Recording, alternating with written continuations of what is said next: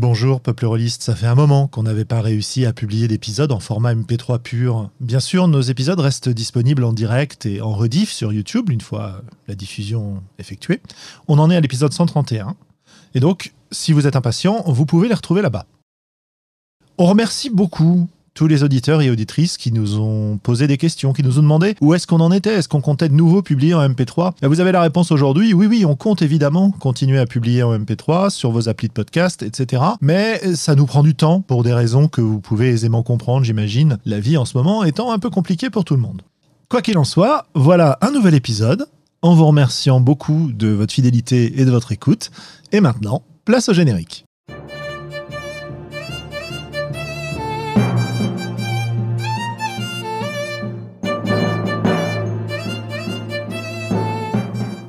Peuple rôliste, tu écoutes les voix d'Altaride. Nos émissions sont enregistrées et diffusées en direct sur Discord et retransmises sur YouTube. Tu peux venir participer à la discussion sur le chat, sur le serveur Discord, ou nous laisser des commentaires après les émissions. Tu trouveras toutes les infos à propos du podcast sur le site www.sandrone.fr.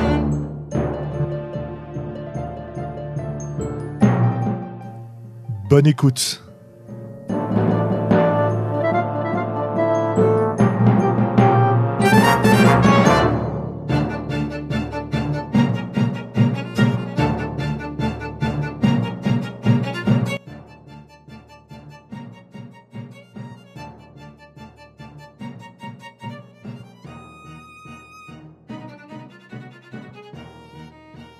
Voilà, comme vous l'avez constaté, nous n'avons pas encore de nouveau générique. Cela viendra peut-être un peu plus tard. Bienvenue dans le numéro 123 des Voix d'Altaride. Ce soir, pour m'accompagner dans la discussion, fidèle au poste, Globo. Bonsoir tout le monde. Et Willem. Bonsoir. Et dans le chat, euh, bah, vous êtes assez nombreux ce soir, euh, ça fait plaisir. Bonjour euh, à tout le monde, bonsoir à tout le monde. Euh, bonsoir à ceux que j'ai vus encore à peine hier à la convention Octogone, qui a été évidemment euh, un immense rassemblement rôliste où j'ai pu rencontrer un certain nombre de d'amis, de compagnons de jeu, d'auditeurs et d'auditrices, etc. Et c'était chouette. C'était chouette quand vous venez euh, me voir pour me dire Oh Bonjour Julien, bonjour, je reconnais ta voix, ça fait bizarre de t'entendre en vrai de discuter, etc. etc. Donc euh, bah, les, les concernés se, se, reconnaîtront. En tout cas, ça fait très très plaisir de vous rencontrer pour la première fois quand c'est la première fois ou vous re-rencontrer quand c'est pas la première fois. On pense par exemple à un habitué des conventions qu'on a croisé un peu partout en France, c'est-à-dire à Octogone et euh, y compris aux Utopiales à l'époque, Globo, l'ami Fred évidemment, etc., etc. Il était là, tu lui as. Tu, et ouais, j'ai pu le saluer, ouais, ouais, brièvement. Et évidemment, beaucoup d'autres aussi. Voilà. Moi, moi j'ai vraiment le vieux, le vieux pieux de me déplacer un petit peu plus euh, dans les conventions. Je pense que ça va être un peu plus facile euh, dans les mois qui viennent. Euh, on, on, verra. Eh en ben, tout cas, l'envie est là. Ouais, bah, j'espère. J'espère qu'on aura encore plein de d'occasions avant l'année prochaine, à la même époque, Mhm. pour Octogone de l'année prochaine, de se retrouver. Voilà. Donc, euh, bah, si je commence par euh, nos, petits, nos petites actus, mon petit bilan d'actualité par Octogone, bah écoutez, ça s'est super bien passé. Euh, on était sur le stand des courants alternatifs avec un placement dans la convention qui était assez exceptionnel, c'est-à-dire en face de la porte par laquelle arrivaient les gens dans l'étage où était installé le jeu de rôle. Donc, globalement, bah, on avait du monde tout le temps parce que les gens arrivaient chez nous. Dès qu'ils venaient chercher. Alors, chez nous, c'est les courants alternatifs, hein, c'est pas les voies d'Altaride. Et on, comme on présente des, tas de jeux de cette communauté de, créateurs et de créatrices, euh, et que souvent bah, les auteurs-autrices sont présents sur le stand, euh, c'est assez sympa pour les gens de pouvoir venir se faire expliquer les jeux par les gens qui les ont écrits. Euh, et bah, viennent des habitués, des gens qui savent ce qu'ils viennent acheter, des gens qui viennent tous les ans sur le stand et qui se disent tiens, qu'est-ce qu'il y a de nouveau, qu'est-ce que j'ai pas? Et puis des gens qui découvrent voir régulièrement chaque année des gens qui ne connaissent pas le jeu de rôle et qui euh, sont euh, happés par les jeux qu'on propose. Voilà. Et donc c'est assez chouette. Un très bon week-end donc, et évidemment, euh, une fatigue conséquente qui suit les trois jours de convention à Lyon. Donc Oui. voilà. Non, non, non, je, je, plus, je, je, du bonnet en fait. Ça marche. Et toi alors, Globo, depuis deux semaines, quoi de neuf? Moi, j'ai découvert une, une petite euh, perle OSR. Enfin, OSR, je ne sais pas. Euh, OSR euh, 20 ans avant. Il se trouve que j'ai découvert un jeu que je ne connaissais pas qui s'appelle euh, le Moldvay Challenge System, qui est un, un- un système en une petite dizaine de pages, écrit par Tom Moldvay. Alors Tom Moldvay, euh, pour les gens qui connaissent Donjons et Dragons, il est célèbre parce que c'est le mec qui a fait la, la boîte rouge de 1981. Et en 1986, il a quitté TSR et il écrit en une dizaine de pages un concentré de Donjons et Dragons euh, qui s'appelle le Challenge System. Donc euh, j'ai récupéré euh, le, le scan qui traîne sur euh, Internet, je l'ai dépoussiéré, je l'ai OCRisé, j'en ai profité pour me faire une petite traduction perso, et, euh, et c'est étonnant parce que c'est vraiment un, un jeu que je trouve dans la dans la mouvance OSR, mais en 1986 au lieu de 2006, quoi. C'est rigolo, ouais. Ouais, ouais, ouais. Donc voilà, ça a été, euh, c'est ce qui m'a occupé un peu la, ces, ces derniers temps. Eh ben écoute, c'est chouette. Et, et, euh, quelle différence avec. euh, Est-ce que tu arrives à avoir des différences avec le mouvement OSR actuel? Alors, hum, ju- justement, enfin, c'est compliqué à dire parce que pour, on peut pas parler d'OSR en 1986, mais il est dans une logique de condenser les règles, de les clarifier, euh, de les épurer, de les simplifier. Il y a une fois ou deux où il dérape un peu. Il fait un système où les dégâts sont notifiés par le jet d'attaque. euh, Il a un système de bouclier dont la, les bonus de bouclier qui donnent dépendent de l'armure que tu portes. Mais c'est les deux, les deux seuls moments où il dérape. Tout le reste, tout le reste de la dizaine de pages, il a vraiment euh, taillé dans l'os pour euh, donner euh, un petit peu l'essence de, de l'état de l'art de ADD à ce moment-là, quoi. Ouais, parce que Et 80 en ce sens-là, je trouve que c'est OSR. mais 86, on en est où dans l'histoire de, de Donjons et Dragons, justement?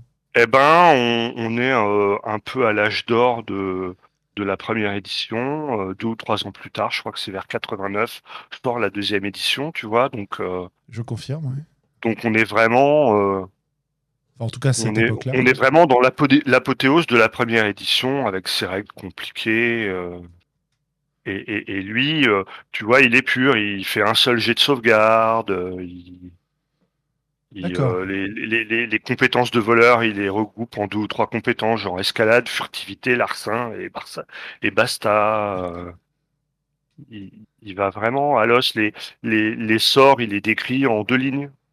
Mhm. Et, et donc je trouve, moi je, je trouve un vrai, un vrai état d'esprit OSR à, à ce jeu-là, qui était Euh. complètement euh, passé euh, sous mon radar, alors que je suis plutôt euh, un hardcore fan de, de Donjon. quoi. Un esprit OSR, je sais pas, ça, ça- me paraît bizarre de dire ça, mais un esprit de simplification qu'on retrouve aussi dans l'OSR, ouais.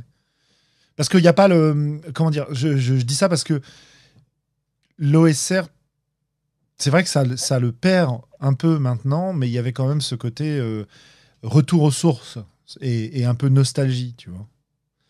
Mais il y a peut-être un peu de ça aussi, tu vois. Lui, Ouais. il veut, euh, il veut épurer le truc parce que, euh, il- alors je pense aussi qu'il il, il lorgne un peu sur le, le marché, quoi. Mais, euh, Mhm.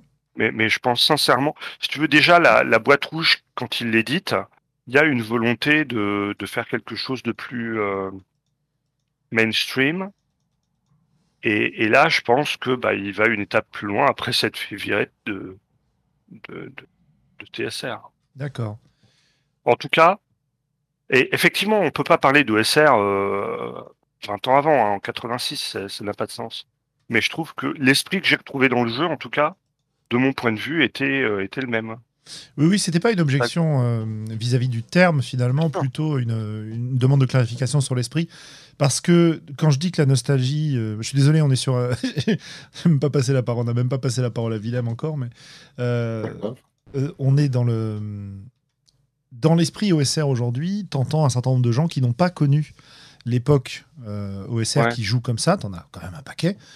Euh, pour référence, par exemple, pour les anglophones, dans un podcast très sympa qui interviewe des créateurs et de créatrices indépendantes, qui s'appelle The Lost Bay, qui est produit à Paris d'ailleurs. Bah, dans The Lost Bay, il y a un épisode où un créateur OSR explique que il en a strictement rien à faire du côté euh, nostalgie, du côté ancien, et que c'est pas pour ça que l'OSR l'intéresse. C'est pour le défi que ça représente, c'est pour le risque que prennent les personnages, c'est pour, euh, pour l'esprit du jeu, tu vois. Et c'est quelqu'un qui a quitté le, story game pour venir vers l'OSR. Euh, pour ses, de façon totalement réfléchie, quoi, et pas de façon, pas de façon nostalgique, vraiment par préférence pour, pour ce que permet de proposer ce mode de jeu, quoi. Voilà. Mais, mais c'est une discussion qu'on a déjà eue, tu vois. C'est pour ça bien que sûr. je m'étends pas trop, quoi. Mais euh, effectivement, il y a, y, y a, deux mouvements, quoi. Il y a ceux qui au départ voulaient recréer les, les, les vraies règles qu'ils n'arrivaient plus à trouver et, et, et, qui voulaient dépoussiérer, les rendre un peu lisibles parce que les premiers jeux sont, pas toujours facilement lisibles. Et puis euh, il y a, y a les, les, jeux plus récents qui se revendiquent de cet état d'esprit, mais qui sont quand même très éloignés de des jeux d'origine, tu vois. Quand tu quand tu vois un Macchiato Monster, bon. Mmh. Euh, c'est, on est quand même, enfin, je veux dire, par rapport à, au DD des origines ou à ADD, euh, ça, ça a pas grand chose. Enfin, voilà. Oui, c'est assez loin, oui, oui, ça c'est clair. c'est assez loin, quoi, tu vois. Et, et, et on est peut-être dans cette, dans, je, moi, pour moi, euh, relire euh, le challenge system de Tom Moldvay, c'est plus dans cette idée, dans cet état d'esprit que je le vois, quoi. Il, il essaie pas de recréer à l'identique, il essaie justement de, d'épurer, de garder une partie de l'expérience et puis de, d'épurer un peu le reste. Quoi. Ouais, ok. Ouais, c'est intéressant ça de retrouver ces choses-là. C'est euh, des gens comme, comme Brand, Coralie David, qui ont fait beaucoup de, de recherches sur des anciens jeux qui répètent à l'envie que beaucoup des choses qui nous paraissent nouvelles existent en fait depuis très longtemps. Simplement, on n'a pas la mémoire ni la connaissance de tous ces jeux qui, qui n'ont pas nécessairement répandu ces idées-là. Quoi. Et moi, ce que je peux dire, c'est que à l'époque, quand je quand je lisais les conseils qui pouvaient être donnés euh, dans ces jeux, je les ai pas compris. Ouais. Tu vois, ma, ma focalisation, elle était euh, sur une autre expérience de jeu. Elle était guidée aussi par euh, les gens avec qui je jouais, ou, enfin qui jouaient avec moi, et surtout les gens qui qui étaient un petit peu influenceurs, tu vois, parce que il y a, y a, toujours eu quand même un peu un effet de grand frère dans le jeu de rôle, c'est-à-dire des gens qui euh, ont lu le dernier jeu indie que tu peux pas te payer, euh, qui t'en parlent, qui te font rêver. Euh, et puis à l'époque, tout le monde n'avait pas les règles, ou les règles qu'on avait, on les avait achetées en petits bouts, on les avait en photocopie, ou donc il y avait vraiment un effet de patchwork. Et, et quand je relis aujourd'hui les vieilles éditions, la boîte rouge, etc., ou, même parfois le, premier guide du maître, première édition, je vois des choses que je ne voyais pas avant et je vois des choses que mon passage par le jeu indie me permet de comprendre et de voir.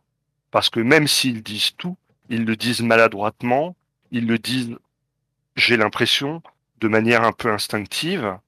Et, quand tu es passé par la case de réflexion, de game design, euh, post-forgienne, etc., etc., etc., et, et, de tous les auteurs indépendants qui, qui sont aujourd'hui, eh bien, tu, tu vois ce qu'ils voulaient dire, tu vois comment ils l'ont dit maladroitement, mais comment ils l'ont dit quand même, et, euh, et, et, du coup, je, ouais, je suis vraiment d'accord sur ce point-là avec Coralie David et bon, c'est pour moi. Ça marche. Et toi, Willem, alors quoi hein C'est pas le, c'est pas le thème de la soirée, monsieur. Oui, oui, tout à fait. Ne nous emballons pas. Willem, de ton côté, alors quoi de neuf? Euh, bah, pas grand chose. Les campagnes qu'on avait déjà démarrées, euh, dont j'ai parlé la dernière fois. Donc, on a continué sur Dresden Files, qui était très sympa. Ah ouais, c'était excellent. Ouais, et on se prépare à jouer ensemble à euh, Sig City of Blades, euh, donc le, le jeu qui est un hack de Forge in the Dark, et qu'on avait eu Jason Pitre qui était venu nous rejoindre pendant l'émission au moment du, du financement participatif. Donc, on va jouer à ça, ça va être sympa. Donc, je suis en train de me préparer un petit peu doucement à ça. Euh, et puis, je crois que c'est tout, en fait. Hein. Ouais, bah c'est déjà pas mal. Ouais, des... ouais voilà. Puisque, effectivement, l'objectif, c'est de, euh, de jouer euh, une mini-campagne, quoi, une petite campagne de, ouais. euh, de Sig City of Blades, et ensuite de vous en parler à l'antenne, peut-être en y dédiant une émission pour voir ce qu'on a pensé de l'expérience et pouvoir bah, voilà, faire un petit retour sur le jeu après l'avoir présenté dans une, dans une émission complète où on parlait de fantasy planaire. Alors on n'a pas parlé que du jeu à cette occasion, mais on a aussi parlé pas mal du jeu. Donc c'est un petit peu notre objectif. D'ailleurs, tiens, ce qui me fait penser que j'ai eu une, une demande d'un auditeur à Octogone qui euh, est souvent un peu perdu euh, dans tous les jeux qu'on cite. Euh, qui a appris à connaître leur nom, qui voit à peu près de quoi ça parle, et qui aimerait bien qu'on les présente un tout petit peu plus euh, à l'antenne, parce que bah, c'est parfois difficile de s'y retrouver quand on ne, quand on ne pratique pas euh, régulièrement ce type de jeu. C'est vrai que en plus nous, on a tendance à mentionner les mêmes jeux, donc mais on est on n'est pas forcément comme un auditeur qui a pas écouté tous les épisodes tout le temps quoi. Ouais, tout à fait. Et, puis, les jeux qu'on présente ne sont peut-être pas forcément tous euh, référencés sur le GROG. Euh, ils le sont de plus en plus. Il faut quand même bien le reconnaître. Le GROG fait beaucoup d'efforts de ce point de vue-là. Ce n'était pas une critique du GROG. Oui, ou alors l'auditeur connaît pas le GROG, c'est possible aussi. Ah, c'est vrai, c'est possible, oui, tout à fait. Hein. Site de référence euh, sur, sur le jeu de rôle. Donc, Guide du rôliste galactique. oui, c'est ça. ça, hein, ça. Ouais, c'est ça. Je sais plus en tout cas, on, bah, retrouvera. un jeu de mots sur le, le, guide du routard galactique, mais c'est le guide du rôliste galactique. Et... Là, tu me poses une colle, je me souviens plus ce que ça veut dire, Grog. Mais euh, en gros, c'est ça. C'est ça. Ouais. Et, euh, et, donc voilà, euh, c'est c'est assez un effort qu'on pourra essayer de faire. Je ne sais pas si on va y arriver dès ce soir, mais en tout cas, on va y penser et on va essayer de, mieux vous détailler, même si nous, on a l'impression de l'avoir dit dix fois. Effectivement, comme tu disais, euh, bah, tous les, les auditeurs n'ont pas nécessairement entendu toutes les émissions et c'est bien normal. Euh, d'où l'intérêt d'ailleurs de euh, aller explorer nos anciennes divagations si ça vous intéresse. Et donc, bah, du coup, puisqu'on dit depuis tout à l'heure, c'est pas de ça qu'on va parler ce soir, de quoi on va parler ce soir? Bah, Ce soir, on va vous parler de ces parties dans lesquelles on joue plusieurs personnages euh, pour une seule personne. Donc, une personne joue plusieurs personnages, euh, plutôt que plusieurs personnes jouent un personnage. Ça, c'est une autre variation euh, dont on pourrait parler aussi. Et ça peut être en même temps, ça peut être successivement, ça peut être bon décliné de bien des manières et on va essayer d'explorer le, sujet ce soir. Alors, euh, première, euh, première question pour vous deux, euh, les amis. on a, enfin moi en tout cas, j'ai un certain nombre de jeux qui apparaissent immédiatement dans mon esprit quand je pense à ça, quand je pense à jouer plusieurs personnages. Est-ce qu'il y a des jeux un peu emblématiques, peut-être dans différentes modalités, qui permettent ce genre de choses ou qui demandent ce genre de choses qui vous viennent en tête tout de suite? Bien sûr. Alors, je vous écoute, Globo. Non, Willem d'abord. Parce que ah, moi, j'ai déjà des idées claires, donc je voudrais qu'on le piège un peu. ah, il a des idées aussi. J'ai quelques idées. Mais euh, donc, les, jeux qui me viennent à l'esprit tout de suite sont, bah, comme l'a dit Erwick euh, dans le chat, Bloodlust. Ouais. Euh, qui était aussi un des premiers jeux que j'ai eu et auxquels j'ai joué tout court. donc, je vais résumer les jeux dans une seconde. Enfin, remarque, je vais le faire tout de suite, comme ça on va tester, on va, on va essayer de s'habituer. Ouais, on va essayer de s'habituer. Donc, Bloodlust est un jeu médiéval fantastique euh, assez violent dans lequel on joue des personnages qui ont des, des armes dieux, donc des dieux incarnés dans des armes. Euh, et donc on est censé, l'arme en question est, un personnage à part entière. donc on peut, et on est censé, enfin selon comment on joue, avoir le personnage qui tient l'arme et l'arme en question qui a ses propres enjeux, ses propres buts, mais qui peut souvent pas faire grand chose sans la personne qui porte l'arme. Quoi. Euh, donc ça. On a ensuite, on, peut revenir sur le système de règles et tout, hein, je pense. Pas, Non, c'est pas la peine, surtout qu'il y a plusieurs versions. Donc, euh. Oui, en plus. Euh, et moi, j'ai pensé aussi tout de suite sur lequel j'ai joué aussi, qui est Wraith. donc, le néant. Wraith le néant, jeu de la première édition de, du Monde des Ténèbres de White Wolf, où on joue des des, fantômes en français Oui, c'est ça, des fantômes. C'est des fantômes. Hein. Des fantômes, des disparus, euh, des gens qui restent là et ils ont un côté obscur.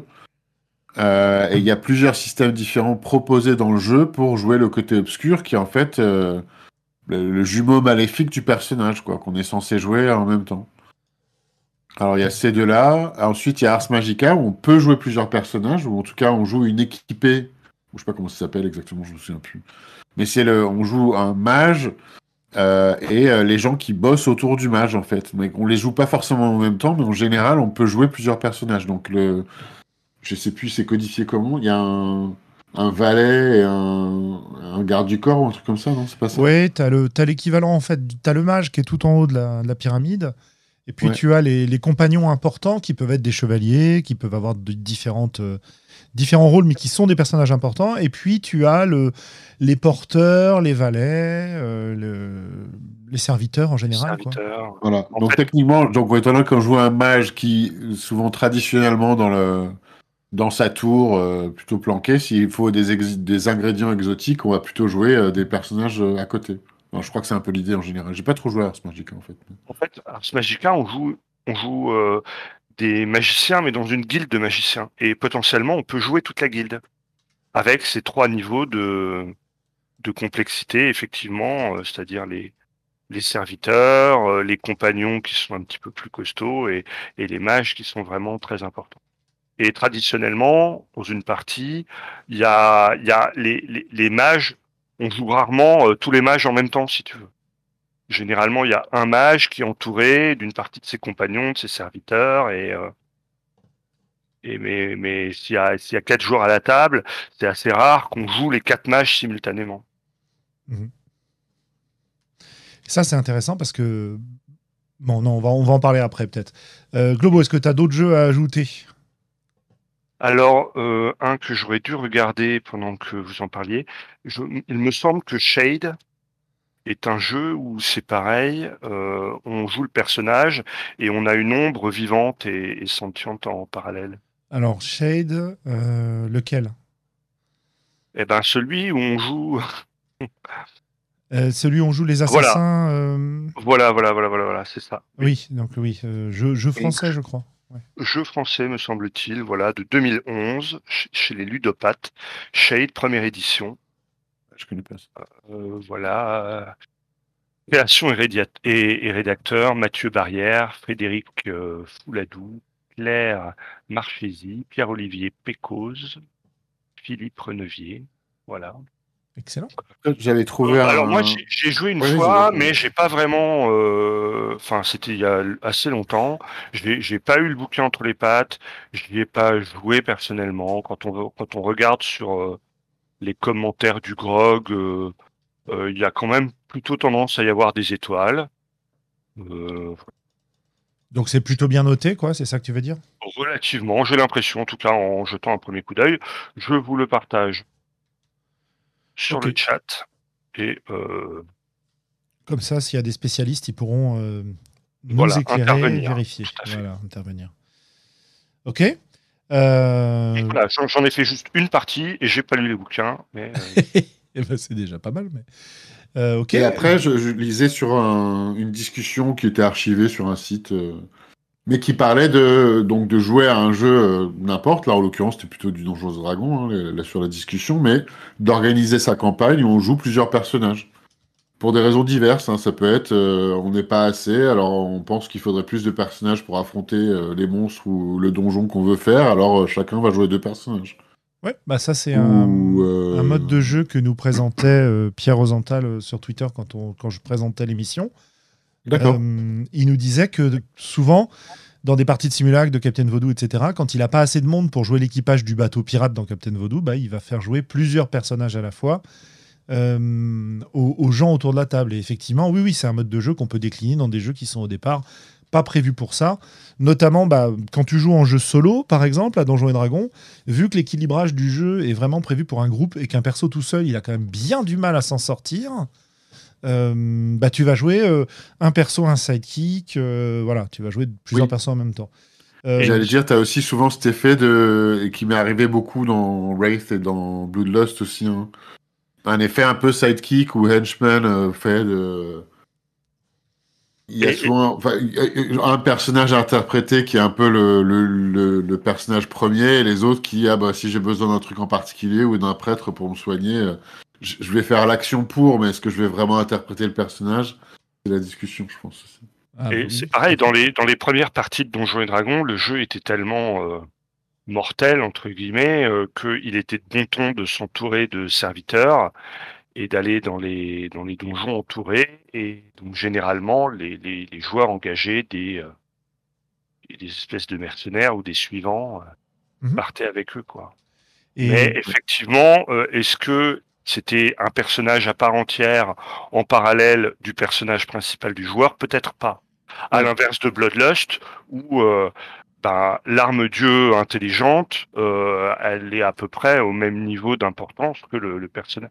Même peut-être plus, parce que ce sera elle le fil rouge euh, de l'aventure, alors que les porteurs peuvent... euh, Oui, absolument. et ce que disait Erwick sur le chat tout à l'heure, que dans le, en tout cas la première version ou dans selon certaines versions de jeu, je sais plus, ouais. le l'arme dieu est censée être plus importante, mais moi c'est vrai que quand on était ado, en fait, en vrai, on s'identifiait plus au porteur parce que c'est un humain euh, auquel c'est plus facile de s'identifier quand même. En, en fait, je pense qu'il y a eu un, un vrai glissement moi. entre la, la première version du jeu euh, et, et la version métal de Bloodlust. Ah, Dans la première version du jeu, le, le porteur, il était bien détaillé quand même. Oui, L'arme oui, dieu oui. aussi, évidemment. Et, et moi, j'avais la sensation, effectivement, qu'on avait tendance à. Mais tu as, plusieurs modes de jeu, donc peut-être qu'on va se.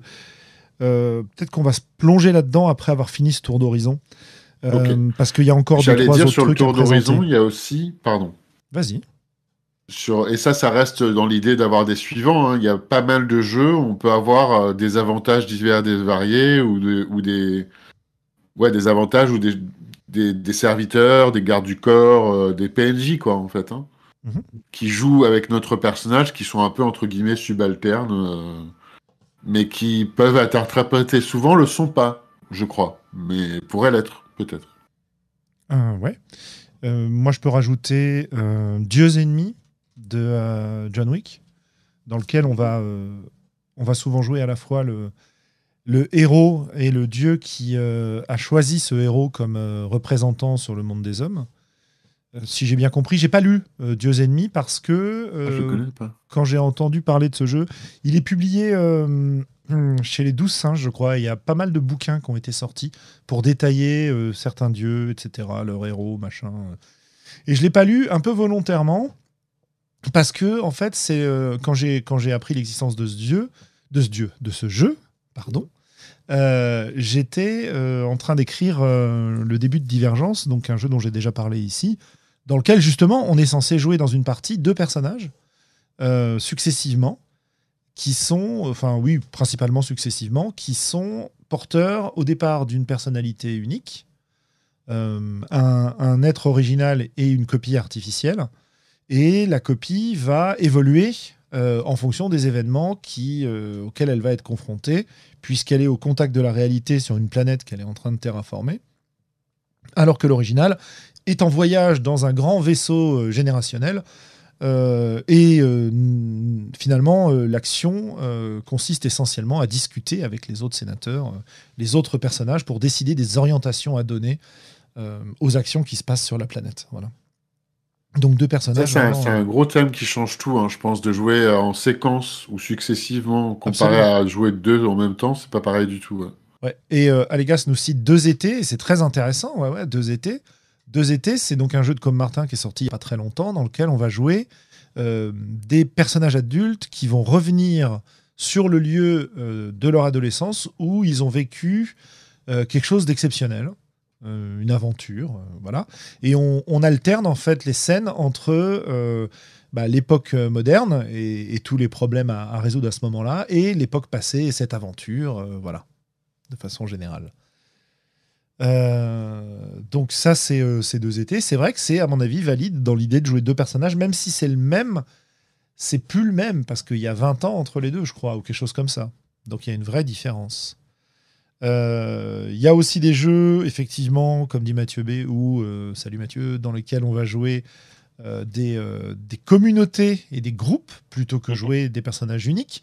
On peut citer euh, Legacy, donc euh, Life Among, euh, Amongst the Ruins, euh, si je dis pas de bêtises, le titre entier, qui est un jeu PBTA dans lequel on va jouer à la fois une communauté entière qu'on va faire vivre à travers les générations et un personnage qui peut être différent, si je me souviens bien, à chaque génération, qui va être un envoyé de cette communauté qui occupe un rôle particulier à l'intérieur de celle-ci pour des scènes où on va changer la focale entre le, la vie de la communauté et des actions précises que la communauté, que les personnages de la communauté vont vivre. Et donc chaque, chaque personne à la table, chaque joueur à la table, chaque joueuse dispose d'une communauté et d'un personnage.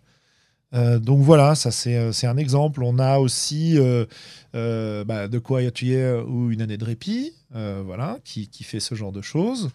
on, a, on nous a cité aussi Microscope, par exemple, dans lequel on joue pas un, personnage, mais on va plutôt avoir une position surplombante pour définir un univers et éventuellement jouer des scènes de plein de personnages différents successivement.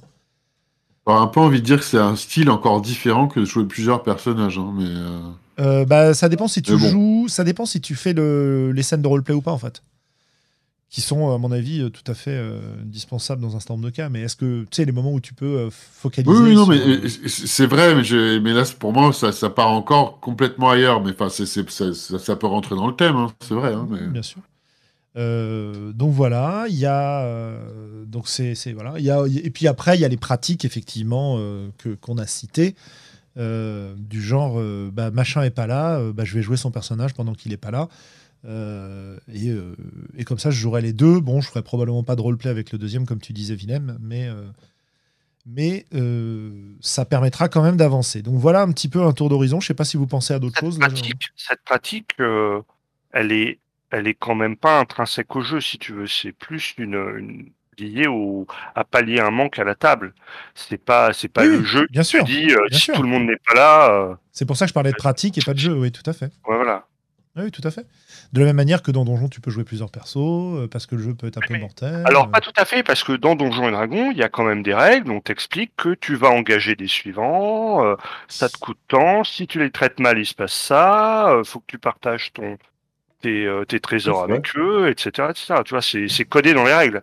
Alors que l'idée de dire bon machin est pas là, mais si on n'a pas de soigneur, on peut pas jouer, euh, donc on va on va prendre son perso en PNJ. Ça, je l'ai pas vu codé dans les règles. Bah pour moi, ce qui est codé dans les règles dans Donjon avec les, les, suivants, c'est pas tellement de les jouer. Pour moi, c'était souvent le MJ qui les jouait en fait. Donc euh, je pense que ça dépend pas mal des pratiques, effectivement. Après, voilà, les règles de Donjon ne disent pas qui joue quoi. Ouais, ça me fait penser à, par exemple, dans Donjon, euh, l'univers Birthright, dans lequel tu peux engager des lieutenants spécifiquement pour, euh, pour certaines actions, notamment qui vont t'aider dans les phases de gestion du jeu. Donc là, encore une fois, on n'est pas dans l'idée dans d'interpréter deux personnages à la fois, mais, euh, mais on est dans ce, ce, un truc qui peut être dans les, dans les franges ou dans les limites de ce dont on est en train de parler. Euh, Alors, on, en parle 30 secondes pour nos auditeurs. Birthright, c'est un, c'est un univers de jeu avec des règles un petit peu particulières qui a été sorti pour la deuxième édition de Donjons et Dragons où en fait on va jouer euh, les, héritiers de, de puissance divine qui sont les dirigeants de ce monde. Donc on va jouer des ducs, des barons, des rois, et euh, il y aura moyen d'aller euh, poutrer la gueule à son voisin pour lui piquer son essence divine et, euh, devenir plus puissant.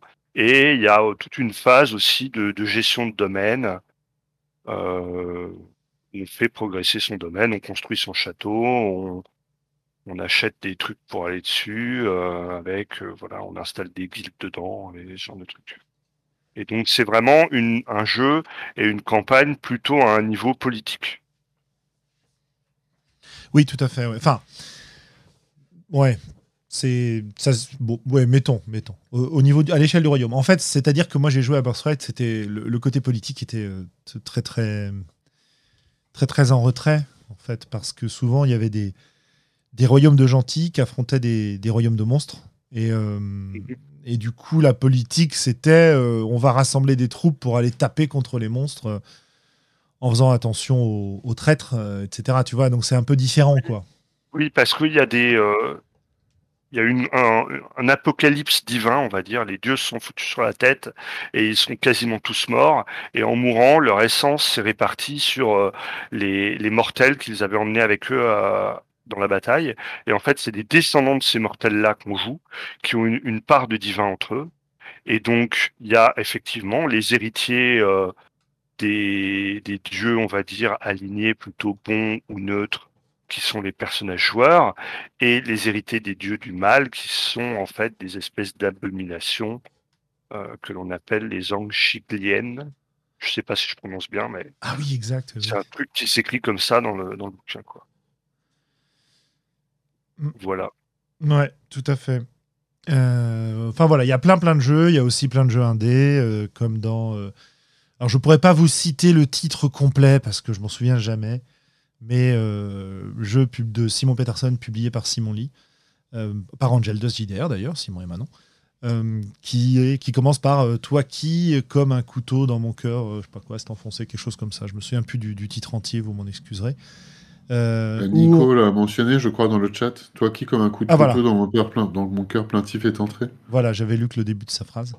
Et effectivement, on va jouer le, le, vampire euh, et on joue dans certaines circonstances, comme nous rappelle Mathieu, la bête de ce vampire, euh, enfin du vampire d'un autre joueur, etc. Donc, Ça a l'air d'être le même, la même idée que le côté obscur de Wraith aussi. Hein. Euh, oui, je pense que ça s'en rapproche un peu. Après, les modalités de jeu sont très différentes, mais euh, ouais, ouais, tout à fait.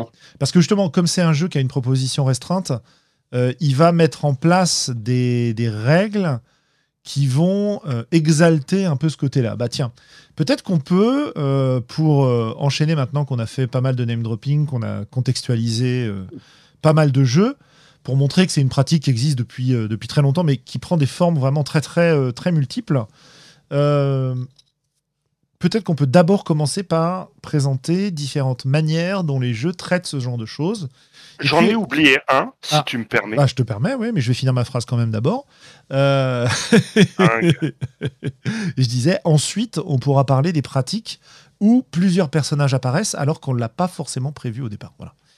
Donc tu disais, t'en as oublié un, c'était, c'était quoi? C'est Rune. Rune, exact. Alors on joue quoi dans Rune Parce que je me souviens pas du tout de ce jeu. Alors, Rune, c'est un jeu où on joue des, vikings euh, bénis des dieux ah oui, vrai. qui euh, vont poutrer des trucs dans les donjons. Et la particularité de Rune, c'est que euh, en fait, on va faire meneur de jeu à tour de rôle. Et c'est un jeu compétitif, c'est-à-dire qu'à la fin de la séance, les joueurs ont marqué des points, il y a un classement, le meneur de jeu marque des points dans la catégorie meneur de jeu, les joueurs marquent des points dans la, dans la catégorie joueur, et c'est un espèce de, de gros euh, défouloir, baston avec des pièges où on poutre des trucs, on est balèze, et, euh, et à la fin, on, voilà, il y a, un scoring. Et donc à chaque séance, on échange censé euh, un, nouveau maître de jeu, c'est-à-dire un nouveau joueur à la table, est censé animer une partie. Il y a des règles pour qu'il codifie son écriture de d'épreuves ou d'aventures. Et donc il y a un autre joueur à la table qui est désigné pour jouer le personnage du joueur qui est maître du jeu pendant cette partie-là euh, à sa place. Et une des particularités est que si on, on provoque la mort du, du, personnage du meneur de jeu qu'on joue à sa place, eh bien on perd des points. Mmh Et le meneur de jeu, il marque d'autant plus de points qu'il en met le plus possible plein la gueule aux joueurs sans les faire mourir. Ok. Voilà, voilà. Euh, je m'emballe un peu, mais euh, c'est euh, voilà. Et c'est un jeu d'un auteur célèbre puisque c'est un jeu de Robin D. Laws. Voilà, c'est ça. Ok. Il fait référence à un jeu vidéo d'ailleurs. Tout à fait. Rune à la base, c'est un jeu vidéo. Donc autant euh, encore, un jeu à aller voir. voilà, et une expérience plutôt bizarroïde. Hein. Je, comprends que la proposition de jeu euh, ne, soit pas comment dire attirante pour tout le monde parce que c'est très c'est très crunchy, c'est très PMT quoi. Dans, dans, sa mauvaise euh, définition du truc. Nous vous renvoyons pour cela à l'émission précédente que vous pouvez retrouver. C'est ça que vous pouvez retrouver sur YouTube et que vous pourrez retrouver euh, en MP3 euh, assez rapidement parce que l'épisode est prêt à être publié. Euh, voilà, donc comme j'ai rattrapé le, retard de montage, on a des émissions qui vont arriver rapidement si vous préférez les entendre en MP3. ok, donc je disais d'abord comment les jeux font pour gérer ce genre de choses? Alors on a peut-être la, gestion minimale qui va être on, file un, un complément technique euh, au, au, personnage qui va être un sidekick, qui va être un suivant, un peu comme tu disais, euh, un porteur dans un donjon, etc. Quoi. Alors, on peut s'arrêter sur cette notion-là, la notion de sidekick, qui vient des, comics, bien sûr. dans lesquels il y avait un, héros très très puissant qui cassait la gueule à tous les méchants. Et les auteurs de comics se sont aperçus que eh bien, c'était vraiment euh, compliqué de le faire discuter avec lui-même et qu'il avait besoin de quelqu'un pour lui renvoyer la balle quand il voulait expliquer des trucs, euh, euh, avoir des dialogues. Et, c'est comme ça qu'est né le, le sidekick au départ. Pas tant parce que le héros principal manquait de puissance et avait besoin d'un support, mais surtout pour qu'il puisse y avoir un, discours donc avec le lecteur, mais euh, au travers de cet échange entre deux personnages. Donc on s'est retrouvé avec un, héros euh, bah, secondaire entre guillemets qui suit le vrai héros balèze du jeu et badass, euh, principalement pour des raisons de, scénarisation et de, dialogue. Voilà. Donc ça c'est une première version, ça, ça va demander quoi? Bah, En fait, pour moi, si je l'analyse d'un point de vue règle, on ajoute un module de règles au personnage.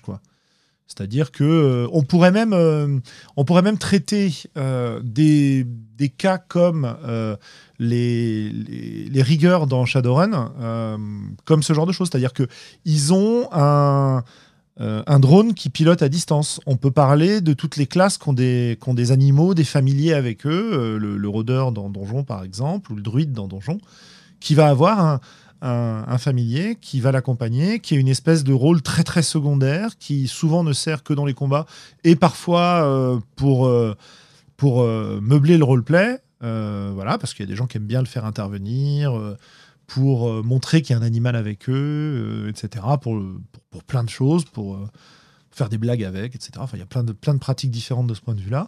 Et finalement, c'est bah juste qu'on ajoute. C'est une façon d'expliquer pourquoi le personnage a quelques pouvoirs en plus.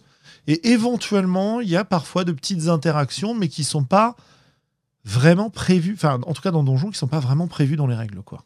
Voilà.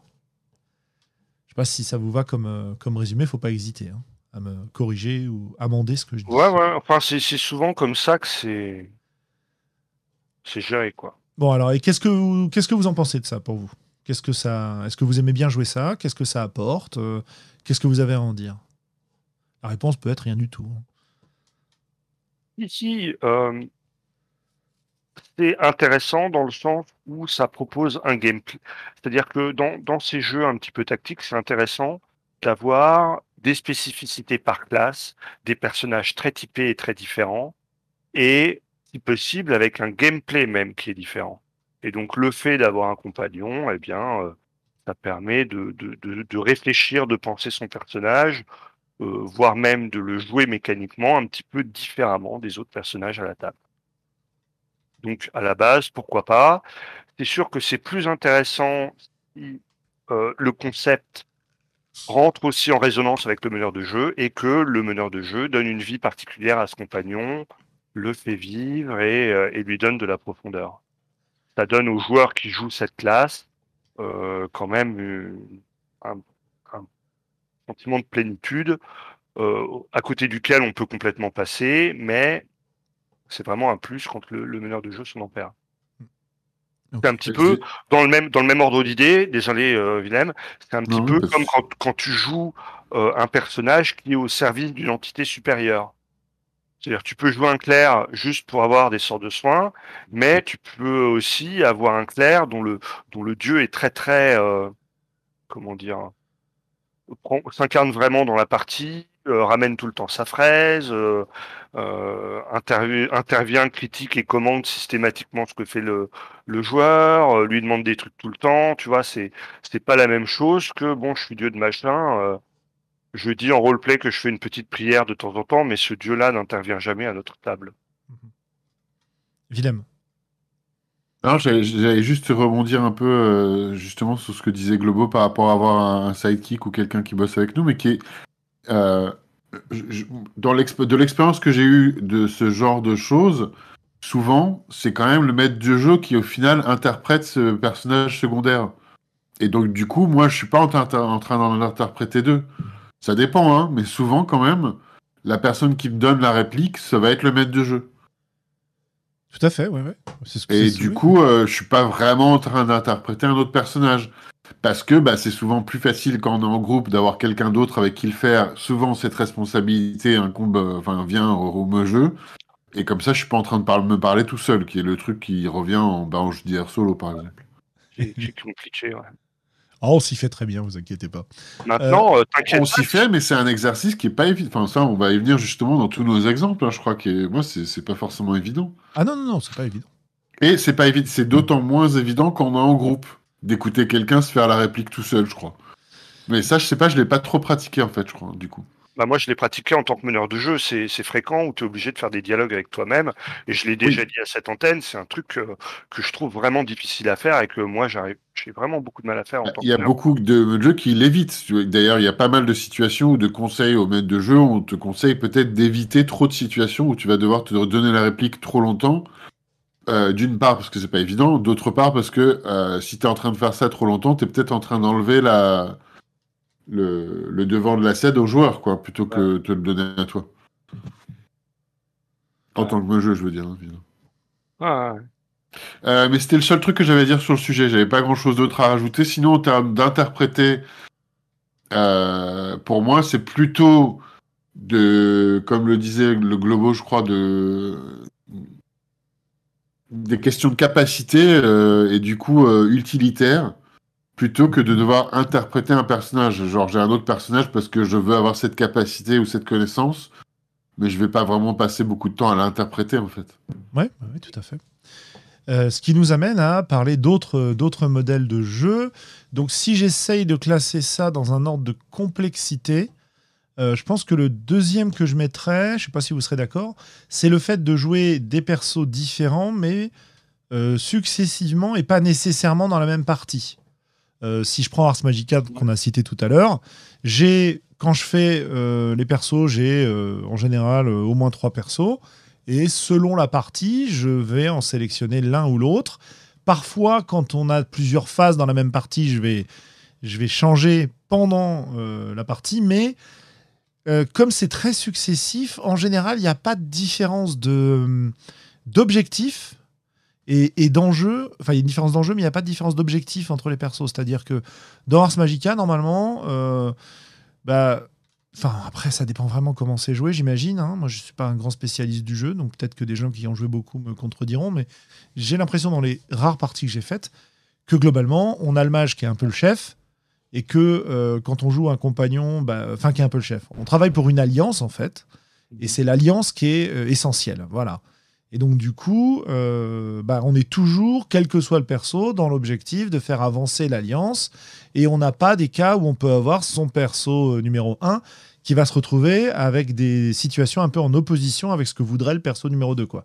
J'imagine évidemment que ça a dû apparaître en partie, ce genre de choses, cela dit. Mais, Donc Ah, voilà. oui, mais au moins ça permet de, ça permet d'avoir une construction où euh, tu vas pas avoir tes persos de se contredire quoi. De trop.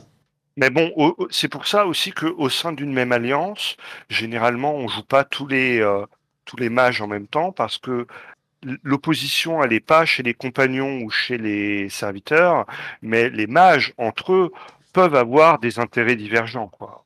Même si dans la grande, dans la grande lignée, ils sont plus ou moins d'accord, surtout que le monde autour d'eux est plus ou moins hostile à, leur école de magie, quoi. La magie n'est pas bien vue euh, dans Ars Magica. Et du coup, il y a un intérêt commun de ces magiciens à se regrouper en alliance, et en même temps, ils peuvent avoir tous des intérêts assez divergents. Et du coup, ce qui m'intéresse dans cette histoire-là, et pourquoi je le classe en termes de complexité en deuxième, ben, parce que finalement, je peux continuer à jouer comme d'habitude. C'est simplement, je, je, je change de fiche de perso, quoi. Voilà. Et puis c'est. Voilà, au, au fil des parties, ouais. Ouais, voilà. Ouais, je suis d'accord. Et donc finalement, j'ai pas, j'ai pas tellement besoin de réviser ma position euh, et d'arbitrer les, les éventuelles dissonances qui peuvent y avoir entre le discours d'un personnage, le discours et les objectifs d'un personnage et le discours et les objectifs d'un autre personnage. Donc on reste dans un mode assez classique. Et bon, je sais pas trop si on a d'autres choses à dire là-dessus, hein, parce que finalement, euh, avec ce qu'on a dit au début, Moi, on je a... suis pas un grand expert non plus d'Ars Magica, j'avoue. Donc, euh. Mais- pris. Il n'y a pas que ce jeu, hein, mais je l'ai pris comme Ah exemple. ouais. Oui, oui, mais c'est. euh, Cela dit, c'est intéressant et, et c'est un fonctionnement qu'on peut reprendre dans d'autres jeux Complètement, ouais, bien Ah, sûr. parce que ça développe vraiment une communauté quand même. Et Bah, puis, ouais. Et puis tu es abonné à des personnages, tu vois. Si tu joues euh, Millie, euh, la cuisinière de l'Alliance, euh, c'est quand même ton personnage à toi. C'est toi qui le, qui le fait vivre, qui le développe. Et il est peu probable que dans une autre partie, quand tu joueras ton magicien, il y ait un joueur à la table qui te pique Millie pour jouer Millie, quoi. Ou alors, euh, généralement, il te demande ton avis. hein. Ouais, mais alors ça, justement, c'est un petit pas de côté qui peut être assez rigolo à faire. Euh, D'avoir des personnages communs, entre guillemets, et puis des personnages réservés. Et de se dire, bon, bah voilà, moi aujourd'hui, je vais jouer ça, moi aujourd'hui, je vais jouer ça, etc. Euh, quand on était dans des, euh, dans des campagnes de donjons où on avait des PNJ qui accompagnaient le groupe, euh, bon, c'était plus le premier cas qu'on a cité, mais on les interprétait quand même un peu.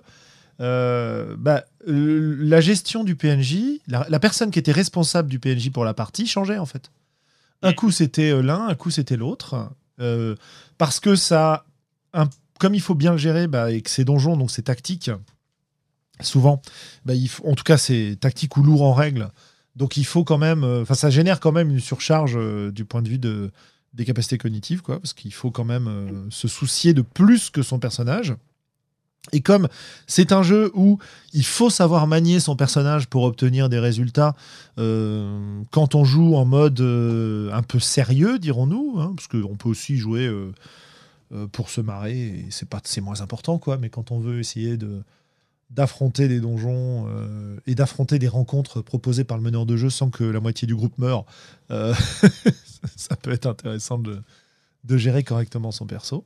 Et donc voilà, pour, pour euh, faire varier un peu la charge, on faisait, et puis le plaisir, on faisait passer les- les PNJ.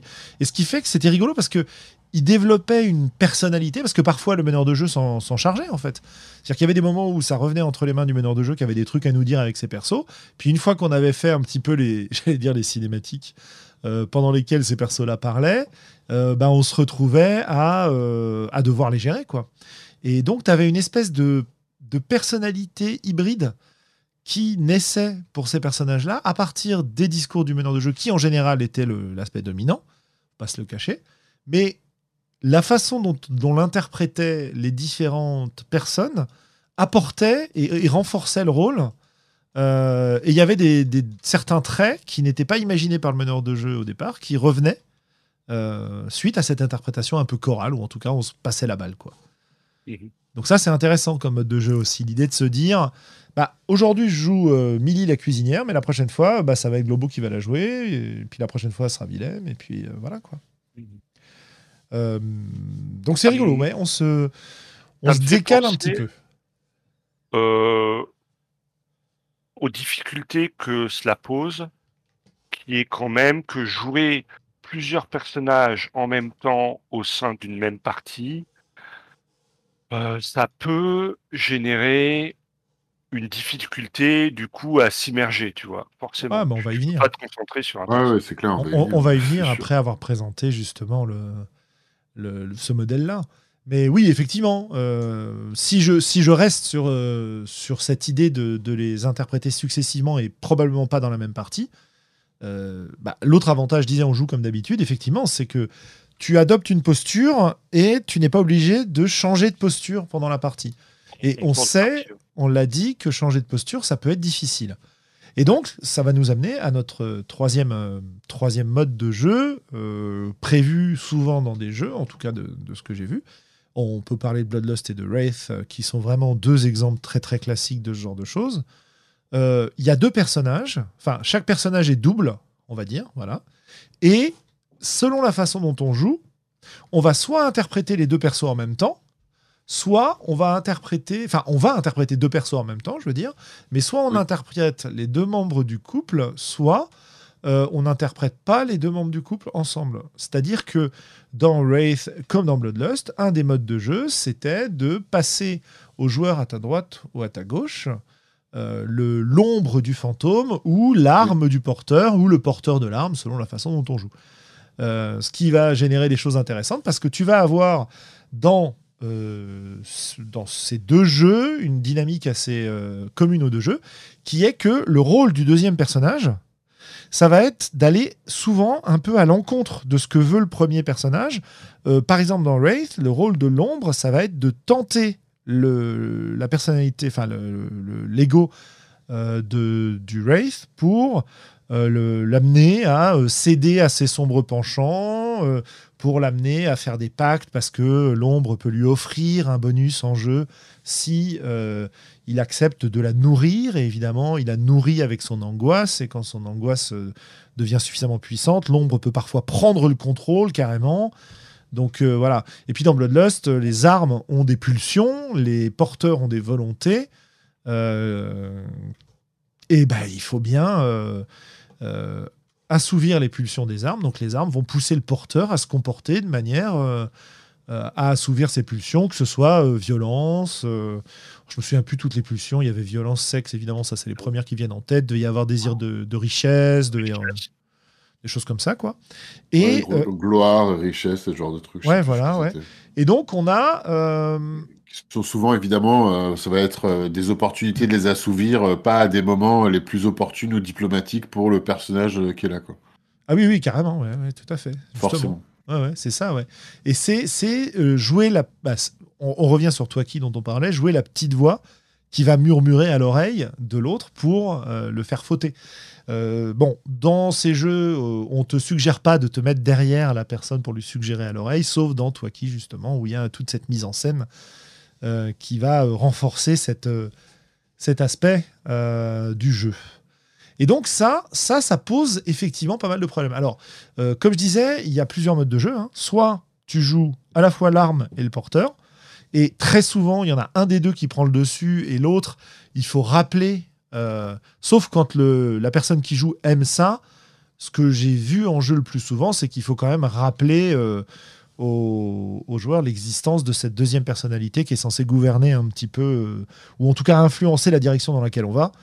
Euh, et euh, c'est difficile de, dans un jeu dans lequel tu as des enjeux forts pour un des personnages, des difficultés à résoudre, qu'elles soient d'ordre tactique, d'enquête, de, de, ce qu'on veut, c'est difficile de faire des choix qui ne sont pas des choix optimaux, qui vont amener à se mettre en difficulté de soi-même euh, parce que le deuxième, l'interprétation du deuxième personnage l'exige. C'est pour ça qu'il conseille de euh, donner. Tu joues à la fois ton fantôme, pour revenir sur Wraith, et l'ombre d'un autre fantôme. Tu joues à la fois ton arme et le porteur d'un autre. quoi. Et comme ça, l'opposition entre les deux se manifeste à travers la volonté de deux personnes différentes, et c'est plus facile de gérer ça même si, là encore. Euh, non, non plus, hein, quand même. enfin, moi, j'ai trouvé ça pas évident non plus. Mais pardon. oui, je trouve ça plus facile, mais pas évident. C'est évident parce que c'est ce que j'ai. Enfin, c'est évident. C'est ce que j'allais dire. dans le sens où, euh, bah, oui, c'est. Euh, il faut te souvenir que tu dois interpréter l'autre truc, quoi. Et en général, tu le fais quand ton perso est un peu en retrait, donc voilà. Oui. Bah oui, oui, forcément, et c'est ce que disait Globo tout à l'heure. Immédiatement, ça vient à sortir de l'immersion euh... Un personnage pour te plonger. Donc ça... Bah, parce que tu imagines tout de suite la scène où techniquement tu as une équipe de personnages, joueurs qui jouent ensemble. Alors on discute ensemble en jeu, en tant que personnage joueur, du plan qu'on est en train d'essayer de faire ensemble. Et après tu dis, alors attends, attends, attends, je joue aussi le côté obscur de l'autre personnage. Donc en fait, le truc sur lequel on vient de se mettre tous d'accord pour aller euh, faire ce plan euh, politique machiavélique ou pour euh, attaquer le donjon, quel qu'il soit, quoi. Alors attends, maintenant je change de mode de jeu euh, et, maintenant je vais te dire, toi, t'es pas d'accord en fait. Tu penses que c'est compliqué quoi. Ouais. Alors, je, sais pas si je l'ai très bien exprimé ce que je voulais. oui, je pense, ouais.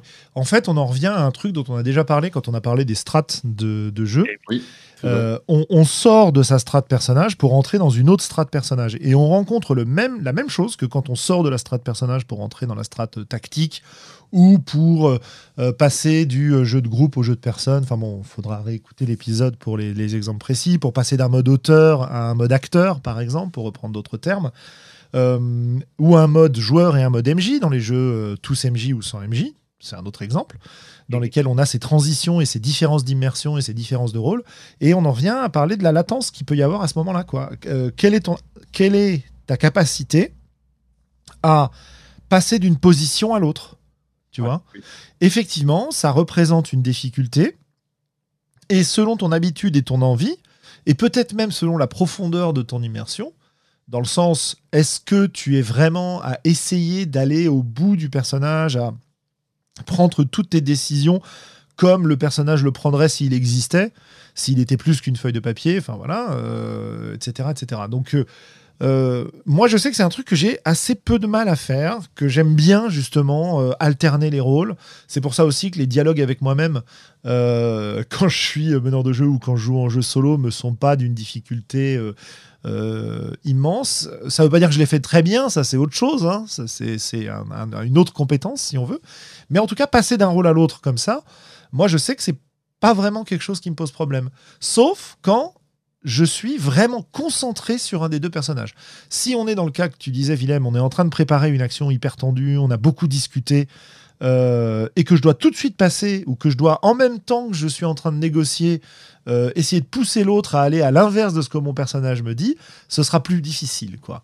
Si je dois intervenir dans la direction inverse après que la décision ait lieu, au moment où l'ombre va euh, dire, mais au fait, tu sais, pendant la décision, là, il a dit ça, mais euh, tu es sûr qu'il était sincère? Parce qu'à mon avis, euh, à mon avis, s'il a dit ça, ça veut dire qu'il veut tout récupérer pour lui. Enfin, voilà, vous imaginez le genre de dialogue qu'on peut avoir. Ça, ça si c'est après, ça me pose pas de problème. Si c'est en même temps, ça demande plus de ressources, quoi. Voilà. Ouais, et ce qui est, ce qui est très intéressant, tu viens de le dire, euh, forcément, bah, c'est que et c'est la même chose quand on joue en ligne et quand on enregistre aussi. Hein. Ouais. C'est que quand tu fais des dialogues en solo, et moi non plus, je trouve, mais j'ai pas l'habitude, mais ça va, quoi. Je, je, pense que j'y arrive. Je peux pas parler en même temps. C'est pas possible. Je, je, suis, je ne peux faire qu'une voix à la fois. Oui, bien sûr. Par contre, dans la situation qu'on vient de décrire, et dans l'imaginaire qu'on est en train de décrire pour le jeu, genre l'auteur du jeu qui a imaginé que tu as ta voix du côté obscur, que tu as ta petite voix qui te parle, idéalement, ça se fait en même temps. Alors qu'en vrai, c'est pas possible. Parce que sinon, on aurait tout le monde en train de parler en même temps, ou peut-être quelqu'un qui parle à l'oreille de quelqu'un d'autre, mais dans ce cas-là, il n'est pas en train d'écouter ce qui se passe pour le groupe. Et c'est vrai que c'est plus compliqué en fait à, mettre en pratique, hein, simplement, en fait. Même, hein. Ouais, ça marche bien quand tu es dans un jeu, ou enfin quand tu es dans une discussion où tous les personnages ne sont pas présents, tu vois. Euh, si tu as euh, trois personnes du groupe qui sont présentes, puis deux qui sont pas là, plutôt qu'elles attendent à rien faire dans ces jeux-là, euh, enfin à rien faire ou à, ou à écouter, hein, tout simplement, euh, bah là, elles peuvent justement jouer le rôle de, de ce deuxième personnage perturbateur. Euh, et, ou, et, là, ça devient possible. conseiller, ça devient possible avec l'enjeu, l'enjeu en question, parce que sinon, l'exemple qu'on utilisait tout à l'heure, je l'avais utilisé exprès pour ça, hein, c'est que si le, le, groupe entier est censé tomber d'accord, s'il y a quelqu'un qui est pas d'accord avec les autres, alors c'est pas c'est pas ça, c'est pas qu'il y a quelqu'un qui est pas d'accord avec les autres, mais ça rajoute un élément de méta ou euh, bah, en même temps, moi j'ai j'ai pas envie de mettre des bâtons dans les roues de mon propre personnage. Alors ça paraît fun, mais en même temps, tu te dis, bon, j'ai pas envie de faire ça. Ah, moi j'ai envie de faire ça. Euh, en, tout cas, ça me, ça me fait penser à quelque chose. Ça dépend de quel personnage on parle. Ouais, pardon. Un autre grand jeu français dont on n'a pas encore parlé, c'est Sombre. Ah oui Puisque à Sombre, quand ton personnage principal meurt, il est clairement dit qu'il doit y avoir des PNJ secondaires à reprendre ou tu, tu te mets à jouer les antagonistes. Ouais, là, on est dans le cas précédent, puisqu'on est de manière successive et il n'y a, pas de a pas de. Pour moi, dans ce il n'y a pas de problème d'objectif parce que justement. Bah, il y a un changement de camp quand même. Bah, il y a un changement de camp. Bah oui, mais as perdu. Et maintenant, tu dois massacrer tes petits camarades. Bah oui, mais tu as perdu, donc tu te venges. Tu es dans un ouais, film tu joues, tu joues pas plus, pas que, pas plus d'un personnage à la fois. Tu ne joues pas plus d'un personnage à la fois et un personnage, non seulement plus d'un personnage à la fois, mais un des deux personnages qui est, censé, qui est en train de saboter l'autre, quoi. En même temps. Et moi, sur papier, ça me paraît intéressant de switcher, de faire en théorie un autre personnage, mais en pratique, j'ai toujours trouvé ça trop compliqué. Et Bloodlust, même si c'était il y a longtemps, j'avais pas beaucoup d'expérience, il y avait ça aussi, mais très vite, le, rôle de, du, personnage secondaire, euh, euh, c'était, ça passait vite à la trappe. Hein. C'était pour des, pour des scènes un peu de color, bah, pour euh, de, des cinématiques, un peu comme ce que tu disais tout à l'heure, Julien, voilà. Mais pour des trucs où il y a un vrai enjeu, ça va peut-être sortir de temps en temps, mais, mais pas régulièrement. C'était trop... Et Wraith, c'était trop compliqué, j'y arrivais pas. Mais le est, un peu particulièrement, est particulièrement compliqué parce que soit tu crées un, en plus, les personnages humains, les porteurs, étaient très fragiles. Ils mouraient excessivement facilement, dans la première édition en tout cas. Et du coup, soit tu crées un personnage euh, qui, te plaît et quand il meurt, euh, ça t'emmerde, puisque le seul personnage immortel, c'est l'arme.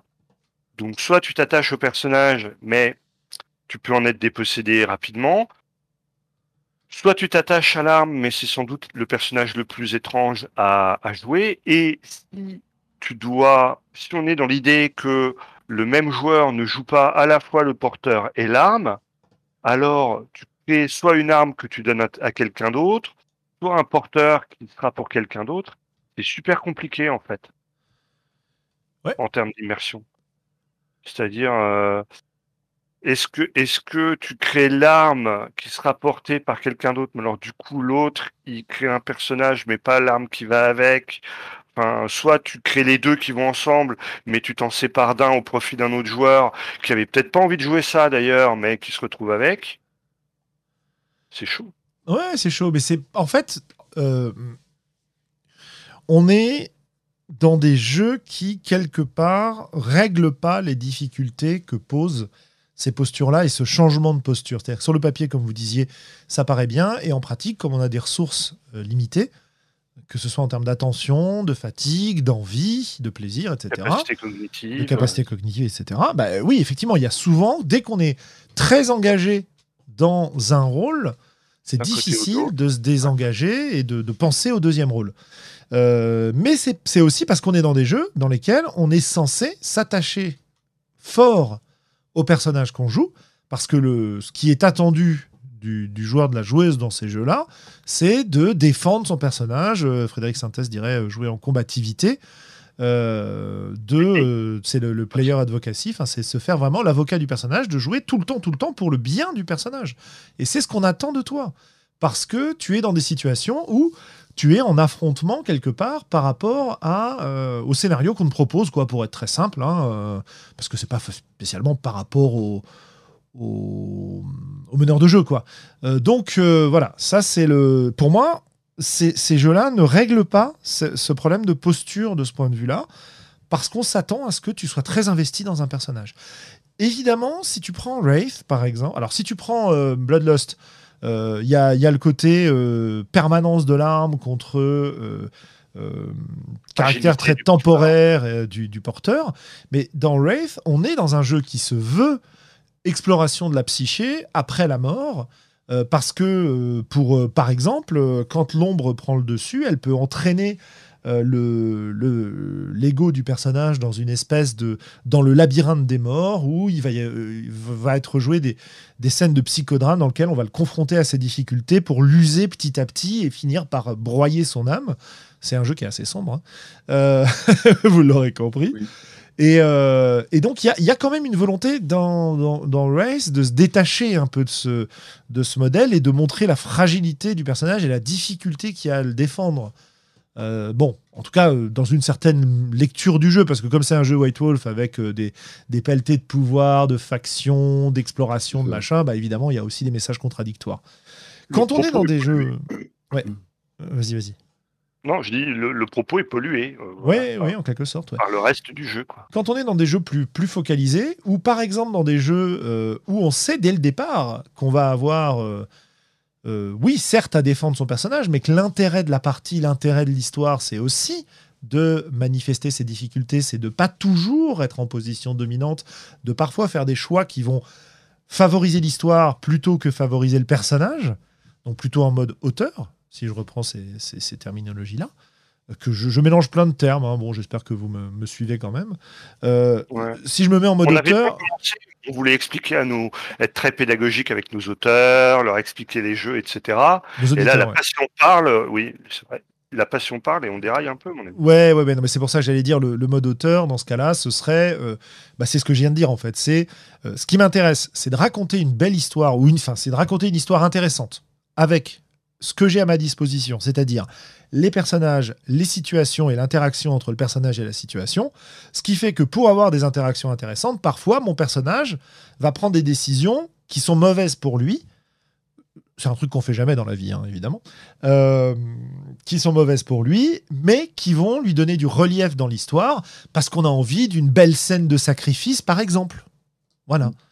Euh, donc c'est plus ça le mode auteur. Et à partir du moment où on est dans ce, dans ce mode-là, ou alors qu'on joue dans ce qu'on appelle euh, le, play to lose, donc jouer pour perdre, jouer pour casser le personnage. Euh, si on joue à Fiasco par exemple, c'est quand même pas mal comme ça que ça, va, se, que ça va se jouer. C'est le code de ce jeu-là. Bah là par contre, on est dans une position où ça va être plus facile. Parce qu'on est j'allais dire, on a les griffes moins rentrées dans le personnage, quoi on n'est pas euh, si possessif par rapport au personnage. Et donc, c'est intéressant justement de jouer avec le personnage. Tiens, c'est pas mal ça, de jouer avec le personnage plutôt que de jouer seulement le personnage, vous voyez? Mhm. Donc, euh, moi, c'est des choses que je trouve très intéressantes et je trouve que malheureusement, on a été un peu. Euh, on a, enfin, c'est alors, c'est difficile de le mettre en place et on a été un peu euh, avec des outils inadaptés dans beaucoup des jeux qui proposaient ce genre de choses. Alors évidemment, il y a des gens qui y arrivent, évidemment, on n'est pas obligé de le jouer tout le temps, parce que finalement, ça peut être très sympa de l'avoir en toile de fond. Hein. Ça peut être très sympa de l'avoir en toile de fond, d'avoir certaines scènes dans lesquelles on a les ombres. Par exemple, dans Race, ce que j'avais pu voir, c'est que comme c'était difficile de faire intervenir l'ombre en permanence, l'ombre, elle intervenait dans des moments où elle pouvait filer des dés au fantôme. Et en fait, la condition qu'on s'était mise, moi j'ai pas fait beaucoup de parties, mais dans les parties que j'ai faites, euh, la condition qu'on s'était mise, c'est bah voilà, si tu veux lui filer des dés, faut quand même lui parler. Il faut quand même négocier. Et donc, tu as un mini dialogue. Alors, comme on veut pas trop ralentir l'action, il est pas très long, mais tu as un mini dialogue. quoi. C'est euh, oui, je t'aide, mais. Euh, mais en échange, tu me laisseras ça, tu me laisseras le contrôle un peu plus tard et tout. Donc il y avait ces scènes-là. Et puis il y avait des scènes où on était dans des espèces de creux de l'action euh, des scènes où on demande aux, gens, bon bah voilà, qu'est-ce que tu fais maintenant, qu'est-ce qu'on joue maintenant, etc. Et des scènes où tu pouvais avoir justement des dialogues un peu plus longs. Euh, entre euh, le personnage et son reflet, quoi, qui était interprété par les, par les autres joueurs, c'était assez sympa. Ou alors, troisième fois où ça intervenait, ça me revient, c'est un truc dont qu'on a déjà évoqué, mais dans d'autres contextes avec Globo, c'est quand tu as le meneur de jeu qui s'occupe précisément de euh, d'un couple de joueurs. Et derrière les autres ont un peu rien à faire. Donc ils vont euh, s'amuser à discuter en roleplay entre l'ombre et le wraith euh, et dans une discussion parallèle quoi. Oui. Voilà. Chose qui est plus facile à faire en présentiel autour de la table. Ou à moins que tu fasses des salles séparées quoi. Ouais mais l'idée en présentiel autour de la table c'est que finalement tu as une transition très très rapide et très naturelle de, euh, enfin la plupart du temps, de pour revenir à la discussion générale. Alors que si tu es sur un canal séparé, il va falloir euh, qu'on vienne te chercher. Euh, enfin bon, c'est plus difficile à, faire quoi. Et puis en vrai, à une table, tu peux toujours, même si tu es dans une discussion, tu peux quand même avoir une oreille qui traîne sur la, discussion d'à côté quoi. Ouais ouais, tout à fait. Alors que quand tu es dans un canal séparé. C'est un peu plus dur. Non, mais c'est pas équivalent. Hein. Le, le, distanciel et le présentiel sont pas équivalents. En tout cas, dans les, dans les, euh, dans les cas actuels. Quoique, euh, ça, bon, non, ça n'a rien à voir. Mais... On peut trouver des équivalences, mais c'est pas la même chose quand même. Bah, il y a des. J'ai, euh, petite anecdote, petite tangente et petite anecdote. J'ai eu l'occasion de, de, de participer à des portes ouvertes de, de l'école dans laquelle je travaille en virtuel cette année. Et on a utilisé pour certaines de ces portes ouvertes un outil de pseudo-réalité virtuelle, enfin un monde virtuel dans lequel tu as, euh, tu, tu, tu, as un avatar qui se balade dans, dans un espace physique euh, avec des tables, des, des, tableaux, des projections, des machins, des trucs comme ça, quoi. Et tu te balades comme dans un salon, en fait. Et euh, quand tu es dans les allées du salon, tu entends tout ce qui se passe autour de toi. C'est-à-dire que les gens qui ont branché leur micro, s'ils sont à l'autre bout de la salle, bah, tu entendras leur son pas très fort, mais tu pourras les entendre, tu vois. Et autour de chaque zone, de chaque table de discussion, tu as des petits pointillés au sol ou une espèce de petit rideau de lumière qui te dit que cet espace-là est privé.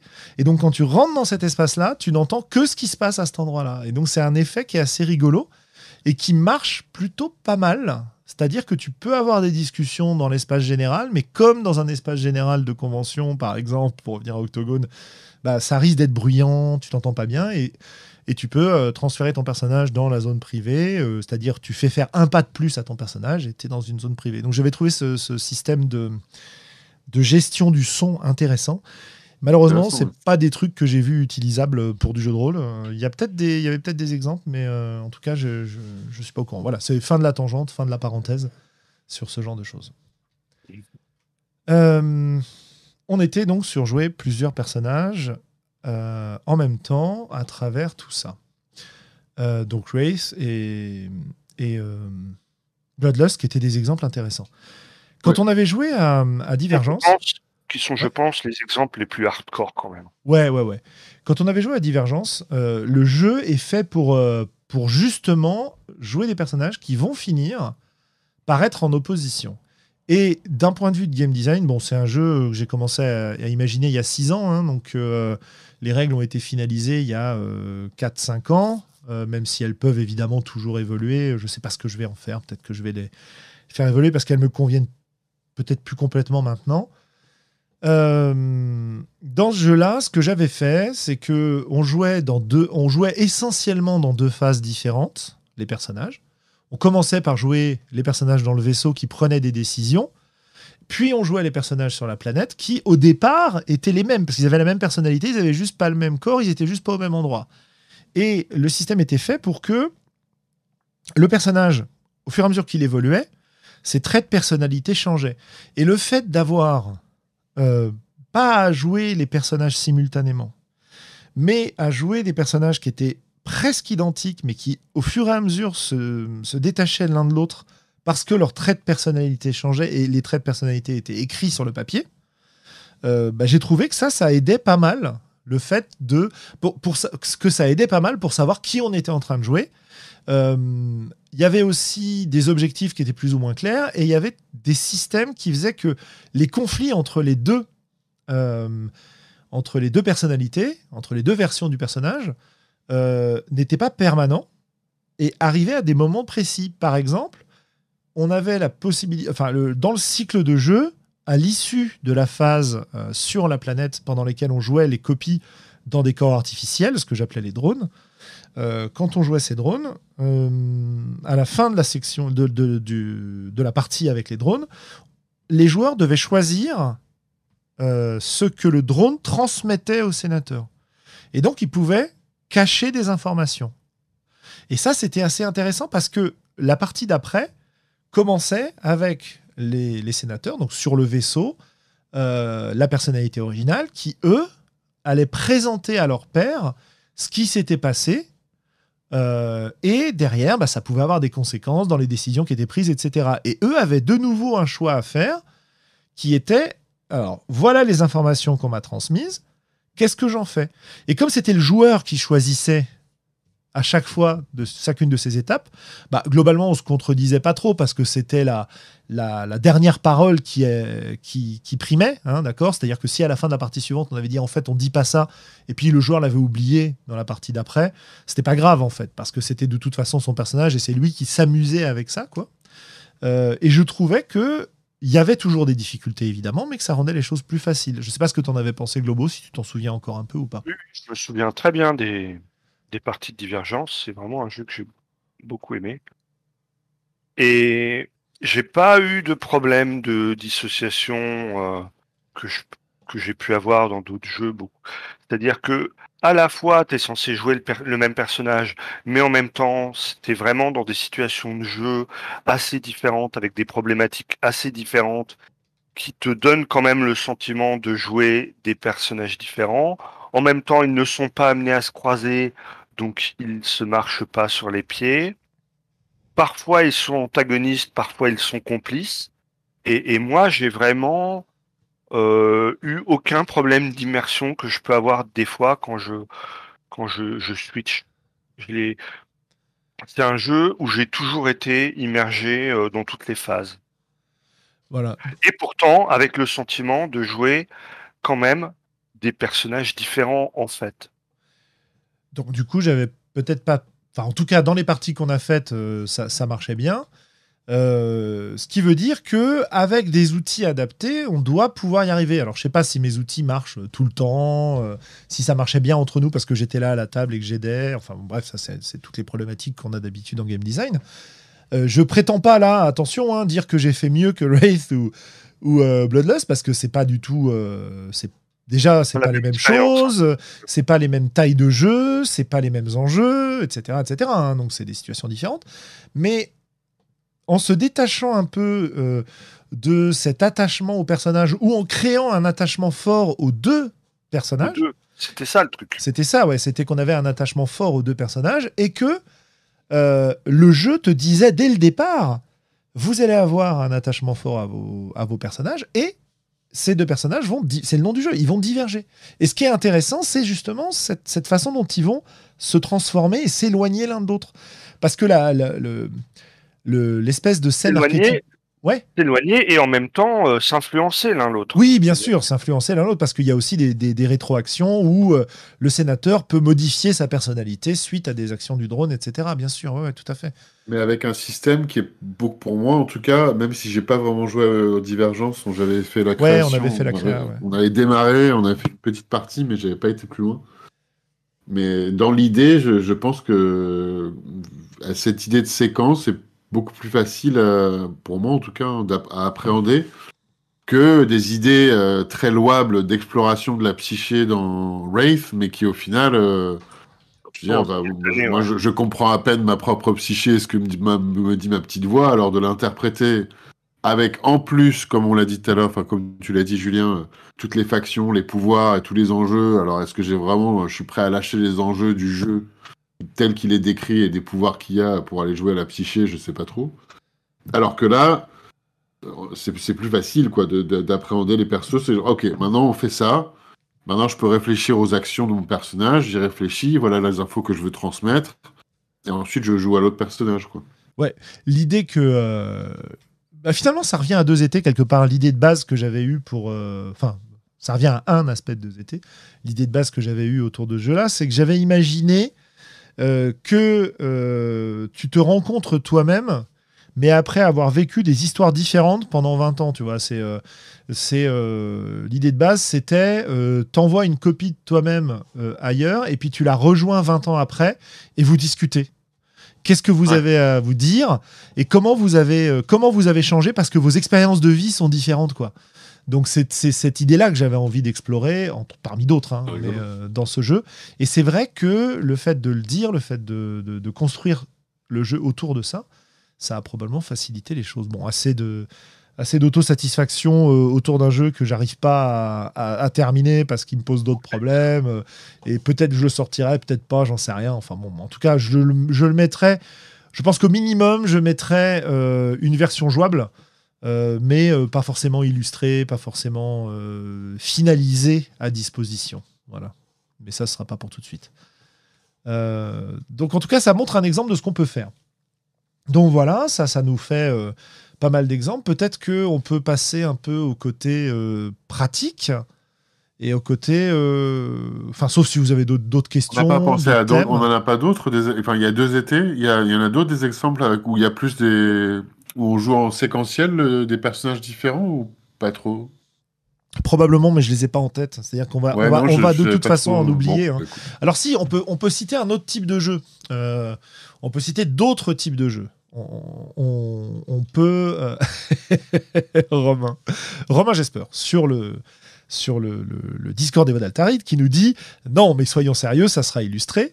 Euh, Romain, c'est mon illustrateur pour euh, le Temple des Vents, pour le Colosse de Grisante. Vous avez pu voir son travail. Il a aussi illustré d'autres d'autres jeux. Je sais plus le, le nom de- des autres jeux que tu, pour lesquels tu as fait des illustrations. N'hésite pas à nous le rappeler. Bref, un artiste de talent. pas ouais.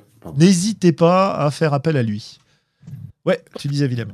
Non, Ouais, je, c'est disais, vrai, moi, j'ai- je suis sûr qu'il y a des jeux où on joue des lignées, euh, des descendants d'autres personnages, mais je Oui. sais plus trop le- lesquels. Euh, Il y avait Empire et Dynasty où tu pouvais faire ça. Il y a Pendragon où tu peux faire ça. Euh, Ah oui, Pendragon, oui, oui, oui. Il y, en- il y en a plein, quoi. Euh, qui sont. euh, Mais bon, ça a souvent tendance à être euh, au cours de plein de parties, donc c'est encore un autre, euh, encore une Ouais. autre histoire. Quoi. Tout à fait. Euh, donc, euh, oui, j'allais dire, il y a d'autres types de jeux encore qui existent, euh, qu'on a pu nous rappeler, euh, pareil sur Twitter euh, tout à l'heure.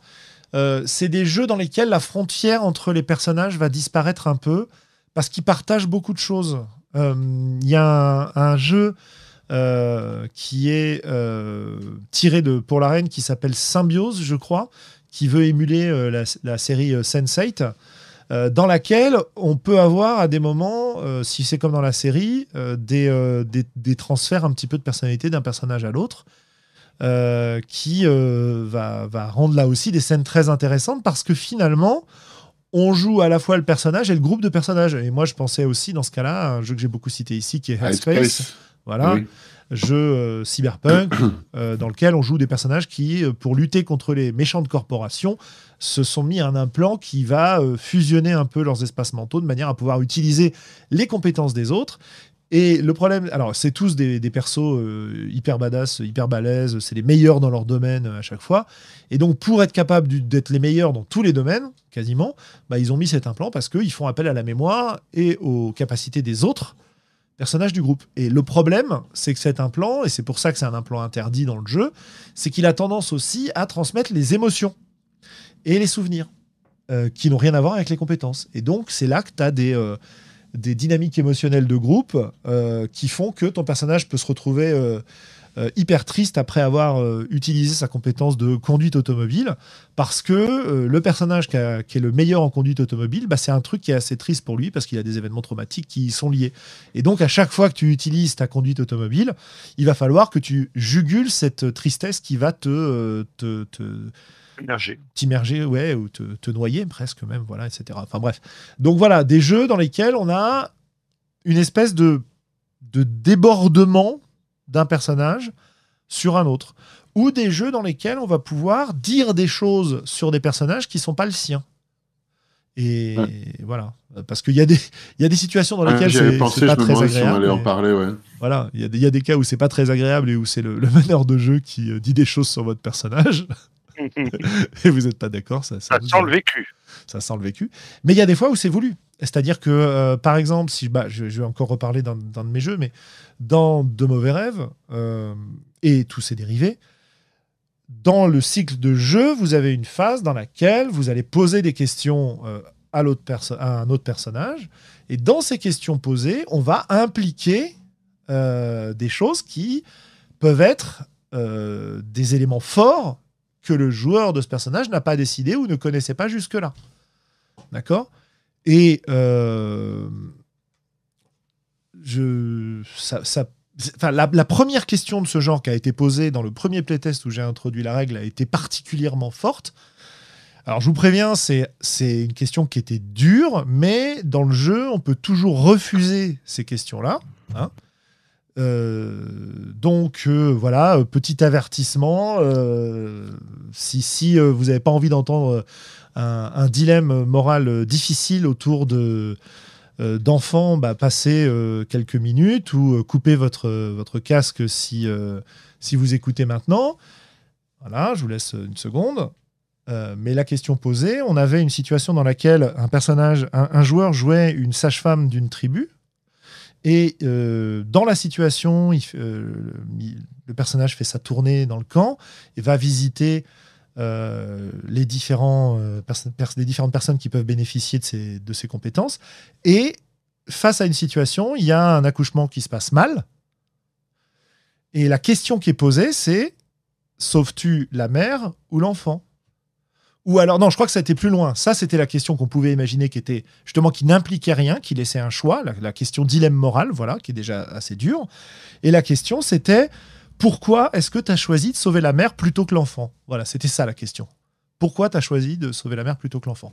Ça veut dire que il y a une personne qui ne joue pas le perso, qui a influencé, enfin qui a euh, dit des choses sur le personnage de l'autre. Et donc pour moi, on on n'est pas dans jouer complètement un autre personnage, mais on est dans des situations et des points ponctuels qui vont rejoindre ce genre de choses. Voilà. Donc, euh, alors évidemment, c'est un choc. En général, quand tu reçois ce genre d'interrogation, tu te dis, bon, soit effectivement mon personnage a fait ce qui vient d'être énoncé. Hein, si vous avez euh, fait une pause, bah, vous pouvez réécouter. Soit le personnage a fait euh, le choix qui a été énoncé par une autre personne.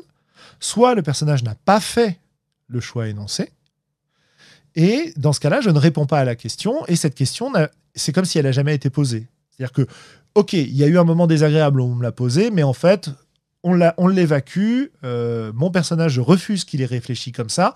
Ça veut dire que ce choix-là, bah, peut-être que mon personnage ne l'a même pas affronté parce que finalement, c'est toujours la personne qui raconte ce que fait son personnage qui décide ce qui arrive. D'accord? En tout cas, c'est dans, le jeu, c'est comme ça. Voilà. Donc c'était pour donner un exemple un peu différent. Euh, désolé si euh, ça a été difficile d'entendre ça pour certains, certaines. Voilà, parce que je sais qu'il y, y, a des gens pour qui c'est difficile. Voilà. Ok. bon, bah maintenant que tu as plombé l'ambiance. Ouais, j'ai bien plombé l'ambiance. Oui, mais en même temps, c'est Enfin, en même temps, personnellement, alors euh, évidemment, on n'est pas obligé de, faire ça dans ces thèmes-là, ça peut être plein d'autres trucs. Hein. Euh, comme c'est un jeu qui parle d'histoire de famille, bah, souvent ça tourne autour d'histoire de, famille, hein, évidemment. Et, de, et, de, et, de, dilemmes qui sont autour de ça, mais c'est pas forcément la mort. Hein. Ça peut être, ça peut être les petites, euh, les petites trahisons qu'on a dans les familles, qui sont, qui sont dramatiques sur le moment, mais finalement sans, sans grandes conséquences, quoi. Euh, comme quand un enfant va euh, dénoncer euh, son frère qui a piqué un truc dans le placard, des gâteaux dans le placard. Sur le moment, le fait de se faire dénoncer, c'est hyper désagréable. Mais au final, c'est pas très très grave, quoi. Voilà. À ce stade-là, en tout cas. Et pour moi, ça, ça fait partie, en fait, de, du fait d'abandonner l'idée qu'on ait du pouvoir décisionnel sur un seul personnage. Voilà. On peut étendre ça au PNJ. Pour revenir sur ce qu'on évoquait tout à l'heure, je disais, on en reparlera peut-être euh, plus tard, euh, le fait de, par exemple, créer des PNJ à la volée. Euh, ce qui fait qu'on va se mettre à jouer un PNJ pendant qu'un autre PJ est en train de faire quelque chose. et qu'on va du coup se retrouver à jouer autre chose que son personnage dans la scène en question. Voilà, c'est des exemples. Est-ce que vous avez, vous, des exemples de pratiques euh, qui sont euh, connexes euh, avec cette idée de jouer plusieurs personnages?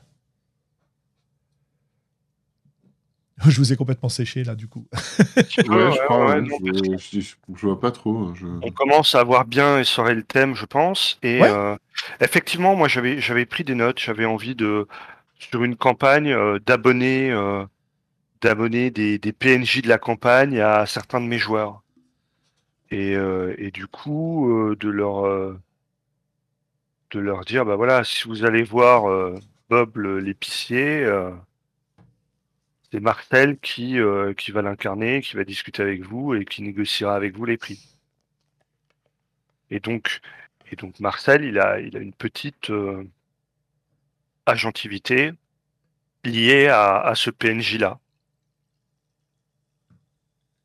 J'avais, commencé à prendre des notes là-dessus. Euh, je, ne sais pas où je les ai foutues d'ailleurs. Euh. Mais, mais c'est une, une idée, un truc que j'avais un peu envie d'explorer, quoi. Mhm. Voilà. Euh, mais qui Alors attends, j'ai pas, j'ai pas, je crois que j'ai pas trop suivi ce que tu viens de dire. En fait, c'est, voilà, je, viens de retrouver mes notes. C'est que les PNJ récurrents non antagonistes réfléchir à des mini-fiches de personnages à donner à incarner au joueur. D'accord, ok. Voilà, c'est ce que je pensais, mais je voulais clarification. Entre parenthèses, si son PJ n'est pas présent.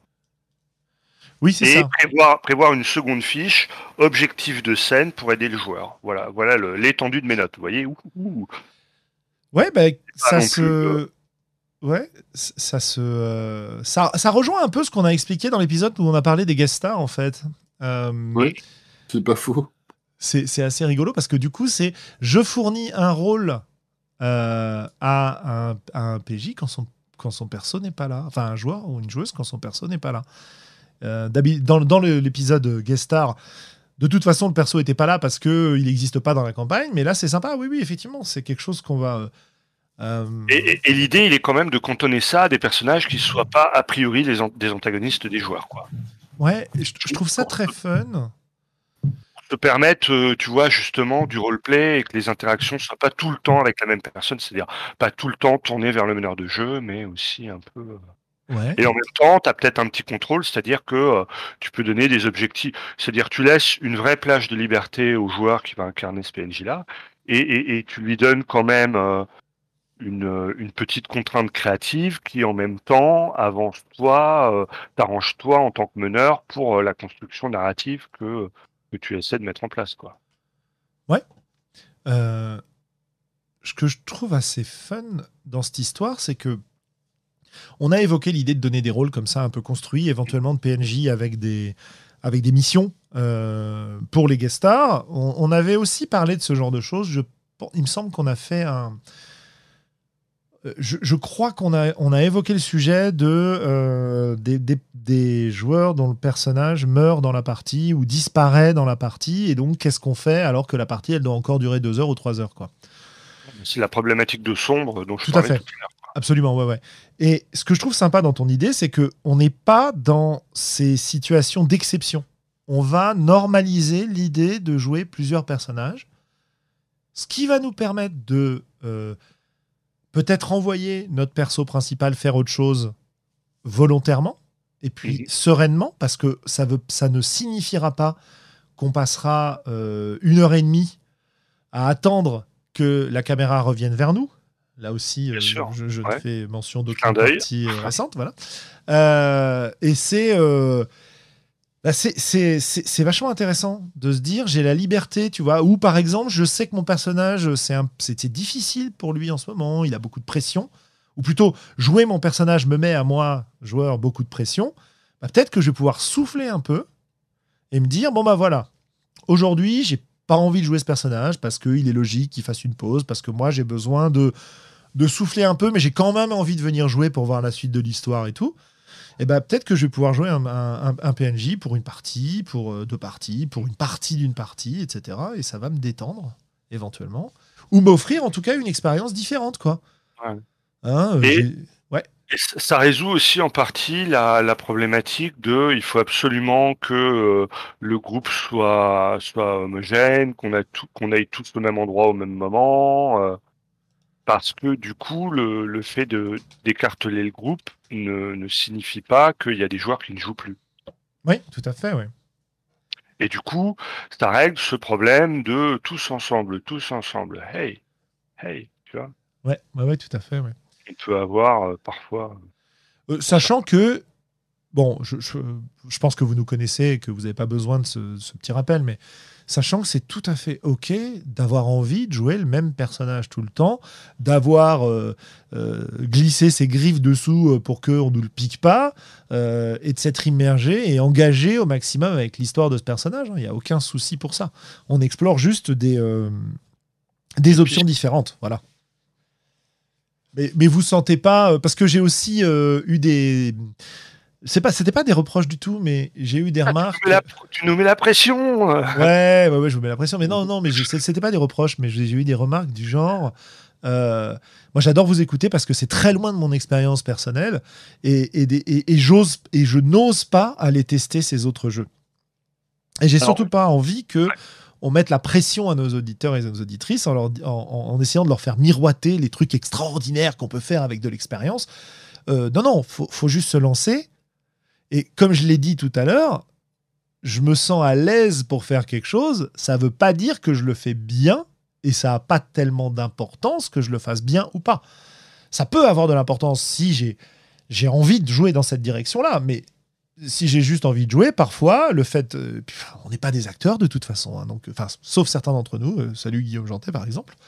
Euh, on n'est pas ceux qui le sont. Sauf ceux qui le sont. On n'est pas des acteurs pour la, pour la plupart d'entre nous. On n'est pas des acteurs. Donc, euh, oui, bah, quand on veut jouer notre scène avec le grand méchant qui fait son discours terrifiant, en réalité, on est terrifiant que parce que les joueurs à la table ont, envie qu'on soit terrifiant, quoi. Donc euh, c'est pareil, quoi. On n'est pas, voilà. De toute façon, c'est en pratiquant des choses différentes qu'on va apprendre des trucs différents et s'améliorer. Hein, de toute façon. Ouais, et puis c'est à partir du moment où, on joue à croire qu'on est des, des, elfes, des nains et des aliens, euh, bah on, arrive tout à fait à croire qu'on est, euh, qu'on est bon dans l'interprétation qu'on en donne. Exactement. Et puis, moi, moi, ce que je dis souvent aussi, c'est que euh, moi-même, en cours de partie, j'arrive pas à appliquer ou à garder à l'esprit la moitié des, des conseils que je peux donner au podcast ou même en, en discussion à bâton rompu avec les gens. Bah, bien sûr, parce, que, Quand, tu es meneur de jeu, tu as une sacrée charge cognitive, tu as déjà 15 milliards de trucs à essayer de penser ou de te rappeler. Et, du coup, oui, je sais ce que, en théorie, il faudrait que je fasse, et puis il y a ce que j'arrive à produire dans les faits, ou ce que j'arrive même à avoir à l'esprit en cours de partie, quoi. Ouais, tout à fait. Enfin, on le dit, souvent. Il y, a des fois où je rentre chez moi et je me dis, euh, putain, j'ai été, un peu naze ce soir, j'ai merdé ci, j'ai merdé ça. Euh. Si j'avais eu le temps d'y penser, en fait, j'aurais plutôt fait comme ça. Parfois, je peux le corriger à la séance d'après. Parfois, je peux pas. Parfois, entre les deux, j'oublie. Mais voilà, il faut pas se mettre la pression, quoi. C'est plein de bons conseils qu'on peut garder à l'esprit, mais, mais même nous, ce que le côté obscur de Globo lui raconte. Ouais, voilà. Tout à fait. Eh bien, voilà. Bah, écoutez, avez-vous. côté, c'est le sombre ou l'ombre. L'ombre, pardon. Ouais. Ça. Le, le globombre. Le globombre. Euh, avez-vous quelque chose à ajouter sur ce sujet des, personnages multiples? Euh, Moi, ça me paraît. Enfin, moi, je pense qu'on a déjà bien pensé le truc quand même. Ouais. Non, non, on a bien pensé le truc. Hein. Moi, je. Non, là, je... non, Willem, si tu as des choses à. N'hésite pas parce que j'ai beaucoup trusté la parole. Euh, donc, si tu. Non, mais j'allais juste répéter un truc qu'on a déjà dit, mais qui pour moi est un, peu le. La pensée importante sur le thème, hein, c'est que de mon expérience, euh, et ça revient surtout, euh, vu ce qui a été déjà discuté sur Wraith et sur euh, Bloodlust, c'est des trucs qui ont l'air d'être vachement intéressants sur papier, mais qui sont vraiment difficiles à mettre en œuvre, à moins que ce soit codifié un peu plus, comme ce qu'on a dit pour Divergence. Ou alors... Enfin, donc voilà, ça c'est mon, mon impression. Et que ou, alors, il faut, que le jeu soit l'objet et l'intention du jeu soient ailleurs que dans l'interprétation purement du personnage. Là, c'est pour, pour ça que pour moi, euh, Microscope, c'était quelque chose de différent.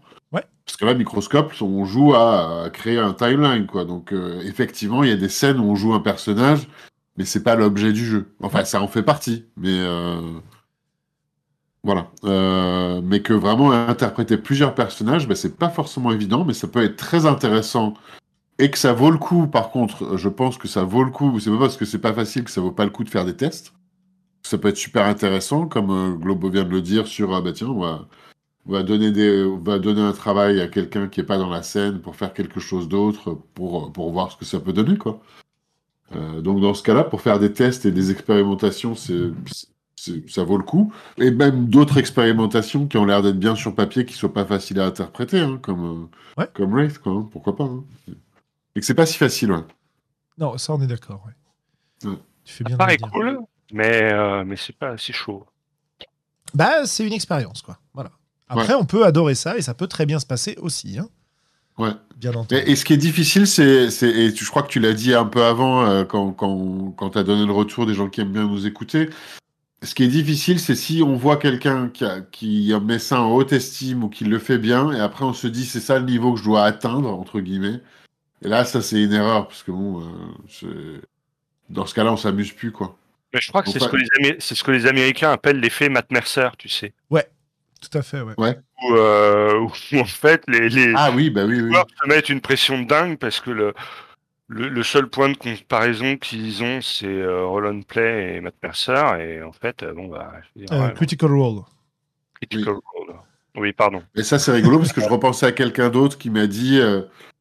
qui met justement la barre très très haut sur ce qu'il faudrait faire dans, à ses yeux pour maîtriser une partie de jeu, qui du coup maîtrise très peu parce que ça demande un temps de préparation gigantesque, quoi.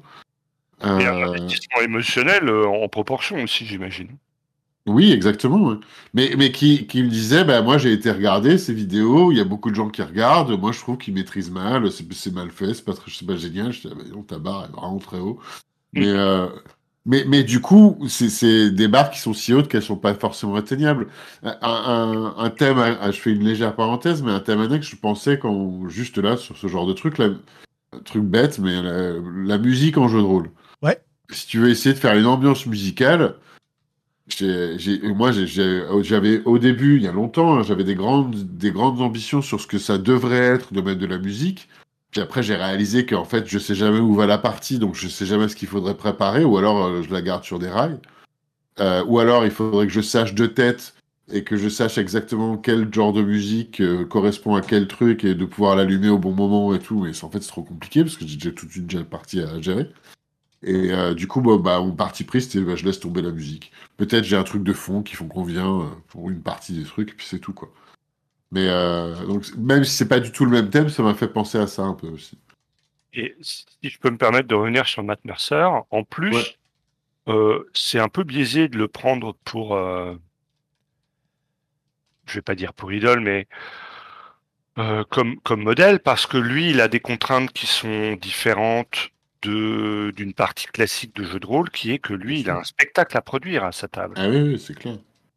Là où nous, quand on joue avec nos potes, euh, on n'a pas une audience à satisfaire, quoi. C'est juste, euh, on fait le On joue pour nous-mêmes, on joue pas pour Voilà, les autres, et c'est pas pareil, hein, du coup. et, et les contraintes sont pas les mêmes et du coup euh, donc se dire je vais jouer comme Matt Mercer bah c'est bien si effectivement tu veux faire un podcast que tu veux diffuser mais Et encore, même, le truc, le truc qui est difficile, alors c'est bien d'expérimenter, d'essayer de faire comme lui ou comme quelqu'un d'autre. Mais, mais tu fais ça pendant trop longtemps, ça t'empêche à un moment donné de découvrir comment toi tu aimes jouer, quoi. Ou maîtriser, c'est pareil. Ça paraît bête, hein, mais euh, euh, il faut tester des trucs et il faut pas se focaliser sur une personne ou une expérience de jeu.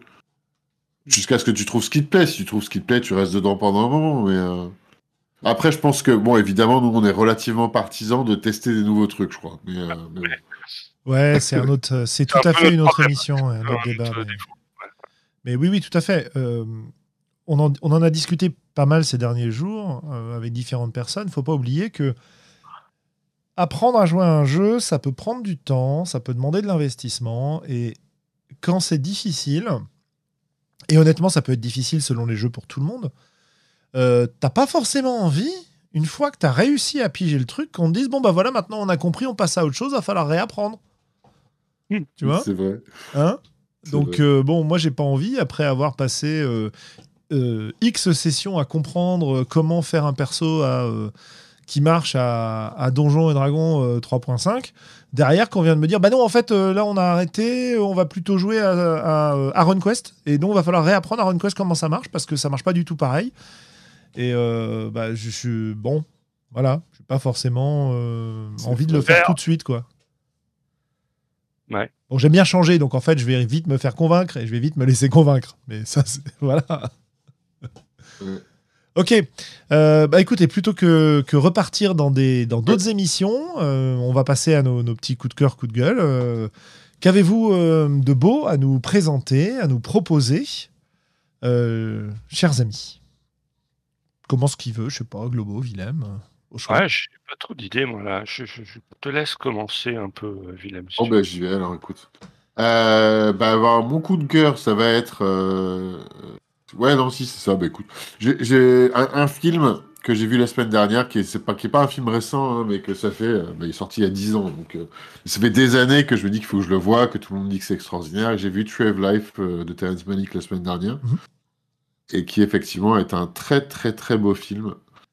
Euh, donc ça vaut le coup si vous n'avez pas vu Tree of Life de Terrence Malick. Euh, si vous avez l'opportunité de le voir en plus sur un, écran aussi grand que possible, parce que c'est vraiment visuellement un film magnifique. Très très beau.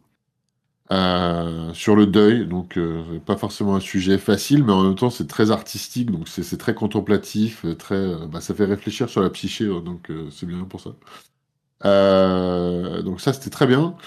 Et après, coup de cœur, euh, bah, coup de cœur, coup de gueule. Enfin, j'ai chopé un rhume ce week-end, donc euh, c'est pas, pas méchant comme coup de gueule, mais voilà, j'ai un rhume. C'est bon, la température a chuté, j'avais pas le bon truc, euh, je pensais même pas avoir froid, je pensais même pas qu'il faisait froid, j'ai hop, un rhume. Tac, direct à l'automne. Voilà. Bon, ça- j'ai été voir l'expo, euh, c'est long pour continuer sur l'art, j'ai été Ouais. voir l'expo Botticelli tout à l'heure, qui vient de sortir, enfin, qui est euh, au musée Jacques-Marie-André à Paris qui était euh, très joli, avec euh, côté coup de gueule, euh, beaucoup de monde, mais voilà, je connaissais pas grand chose à Botticelli, je l'avoue, donc c'était très intéressant. Chouette. Ouais. Très chouette. Pense, à... Pense aux gestes barrières pour ne pas transmettre ton rhume. Ah bah j'a- j'avais mon masque, hein, j'étais dans Oui, le- non, non, mais maintenant, je veux dire. maintenant que tu es contaminé. Euh, C'était une petite. je petite pense aux boutade, gestes hein. barrières. Oui, C'était une petite boutade. Euh, Globo, de ton côté j'éternue dans la gueule des gens dans la rue. Ouais, c'est ça, tu fais exprès, tu te rapproches. Voilà, très bien. Bravo. Bravo Pardon. C'est pas ça Ah pardon, Non, c'est pas le ça. troll. Ah non, mais c'est parce que je suis un troll, mais non, fallait pas me taper. pardon. Globo, de ton côté, alors, t'as trouvé des choses à nous dire? Pas trop, je vous ai écouté. Et, euh, bah, Tu nous as fait un petit peu ton coup de cœur au début, de toute façon. oui, euh. ah oui, il y a un peu de ça, quoi. En tout cas, le, le truc qui m'obsédait en ce moment, du coup. euh, Alors, redis-nous le, le nom du jeu et où le trouver, peut-être? Alors, où le trouver? Le mieux, c'est encore de me demander que je vous l'envoie, euh, voilà, parce que sinon, il y a un scan dégueulasse qu'on peut trouver euh, sur Internet. Je sais plus trop où, hein, j'ai pas eu trop de mal avec Google à le trouver. Et c'est le, Challenge System, c'est ça hein, Le Challenge System de Tom Moldvay, ouais.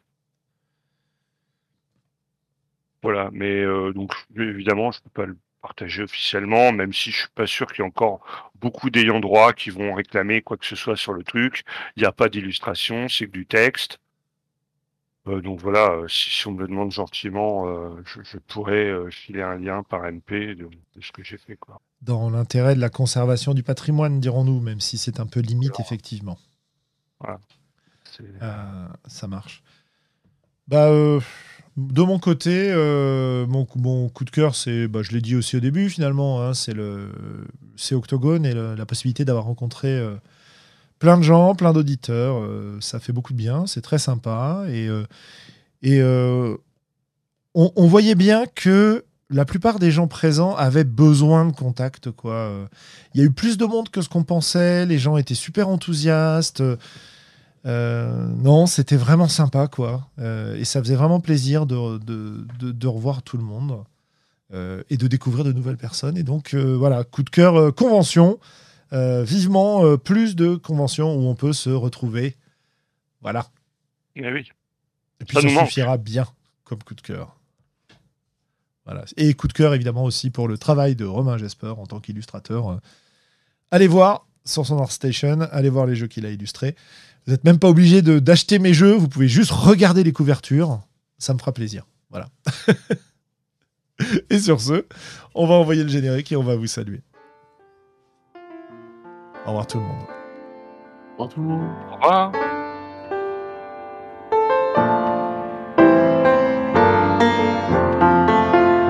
Peuple rôliste, tu viens d'écouter les voix d'Altarida. Si ce que tu as entendu t'a plu, N'hésite pas à nous laisser des commentaires sur le site, sur la chaîne YouTube, à nous rejoindre sur Facebook, sur Discord, bref sur l'ensemble des réseaux sociaux. Et qui sait, peut-être même un jour nous laisser des étoiles sur iTunes. Porte-toi bien, peuple rôliste. Et d'ici la prochaine émission, joue bien.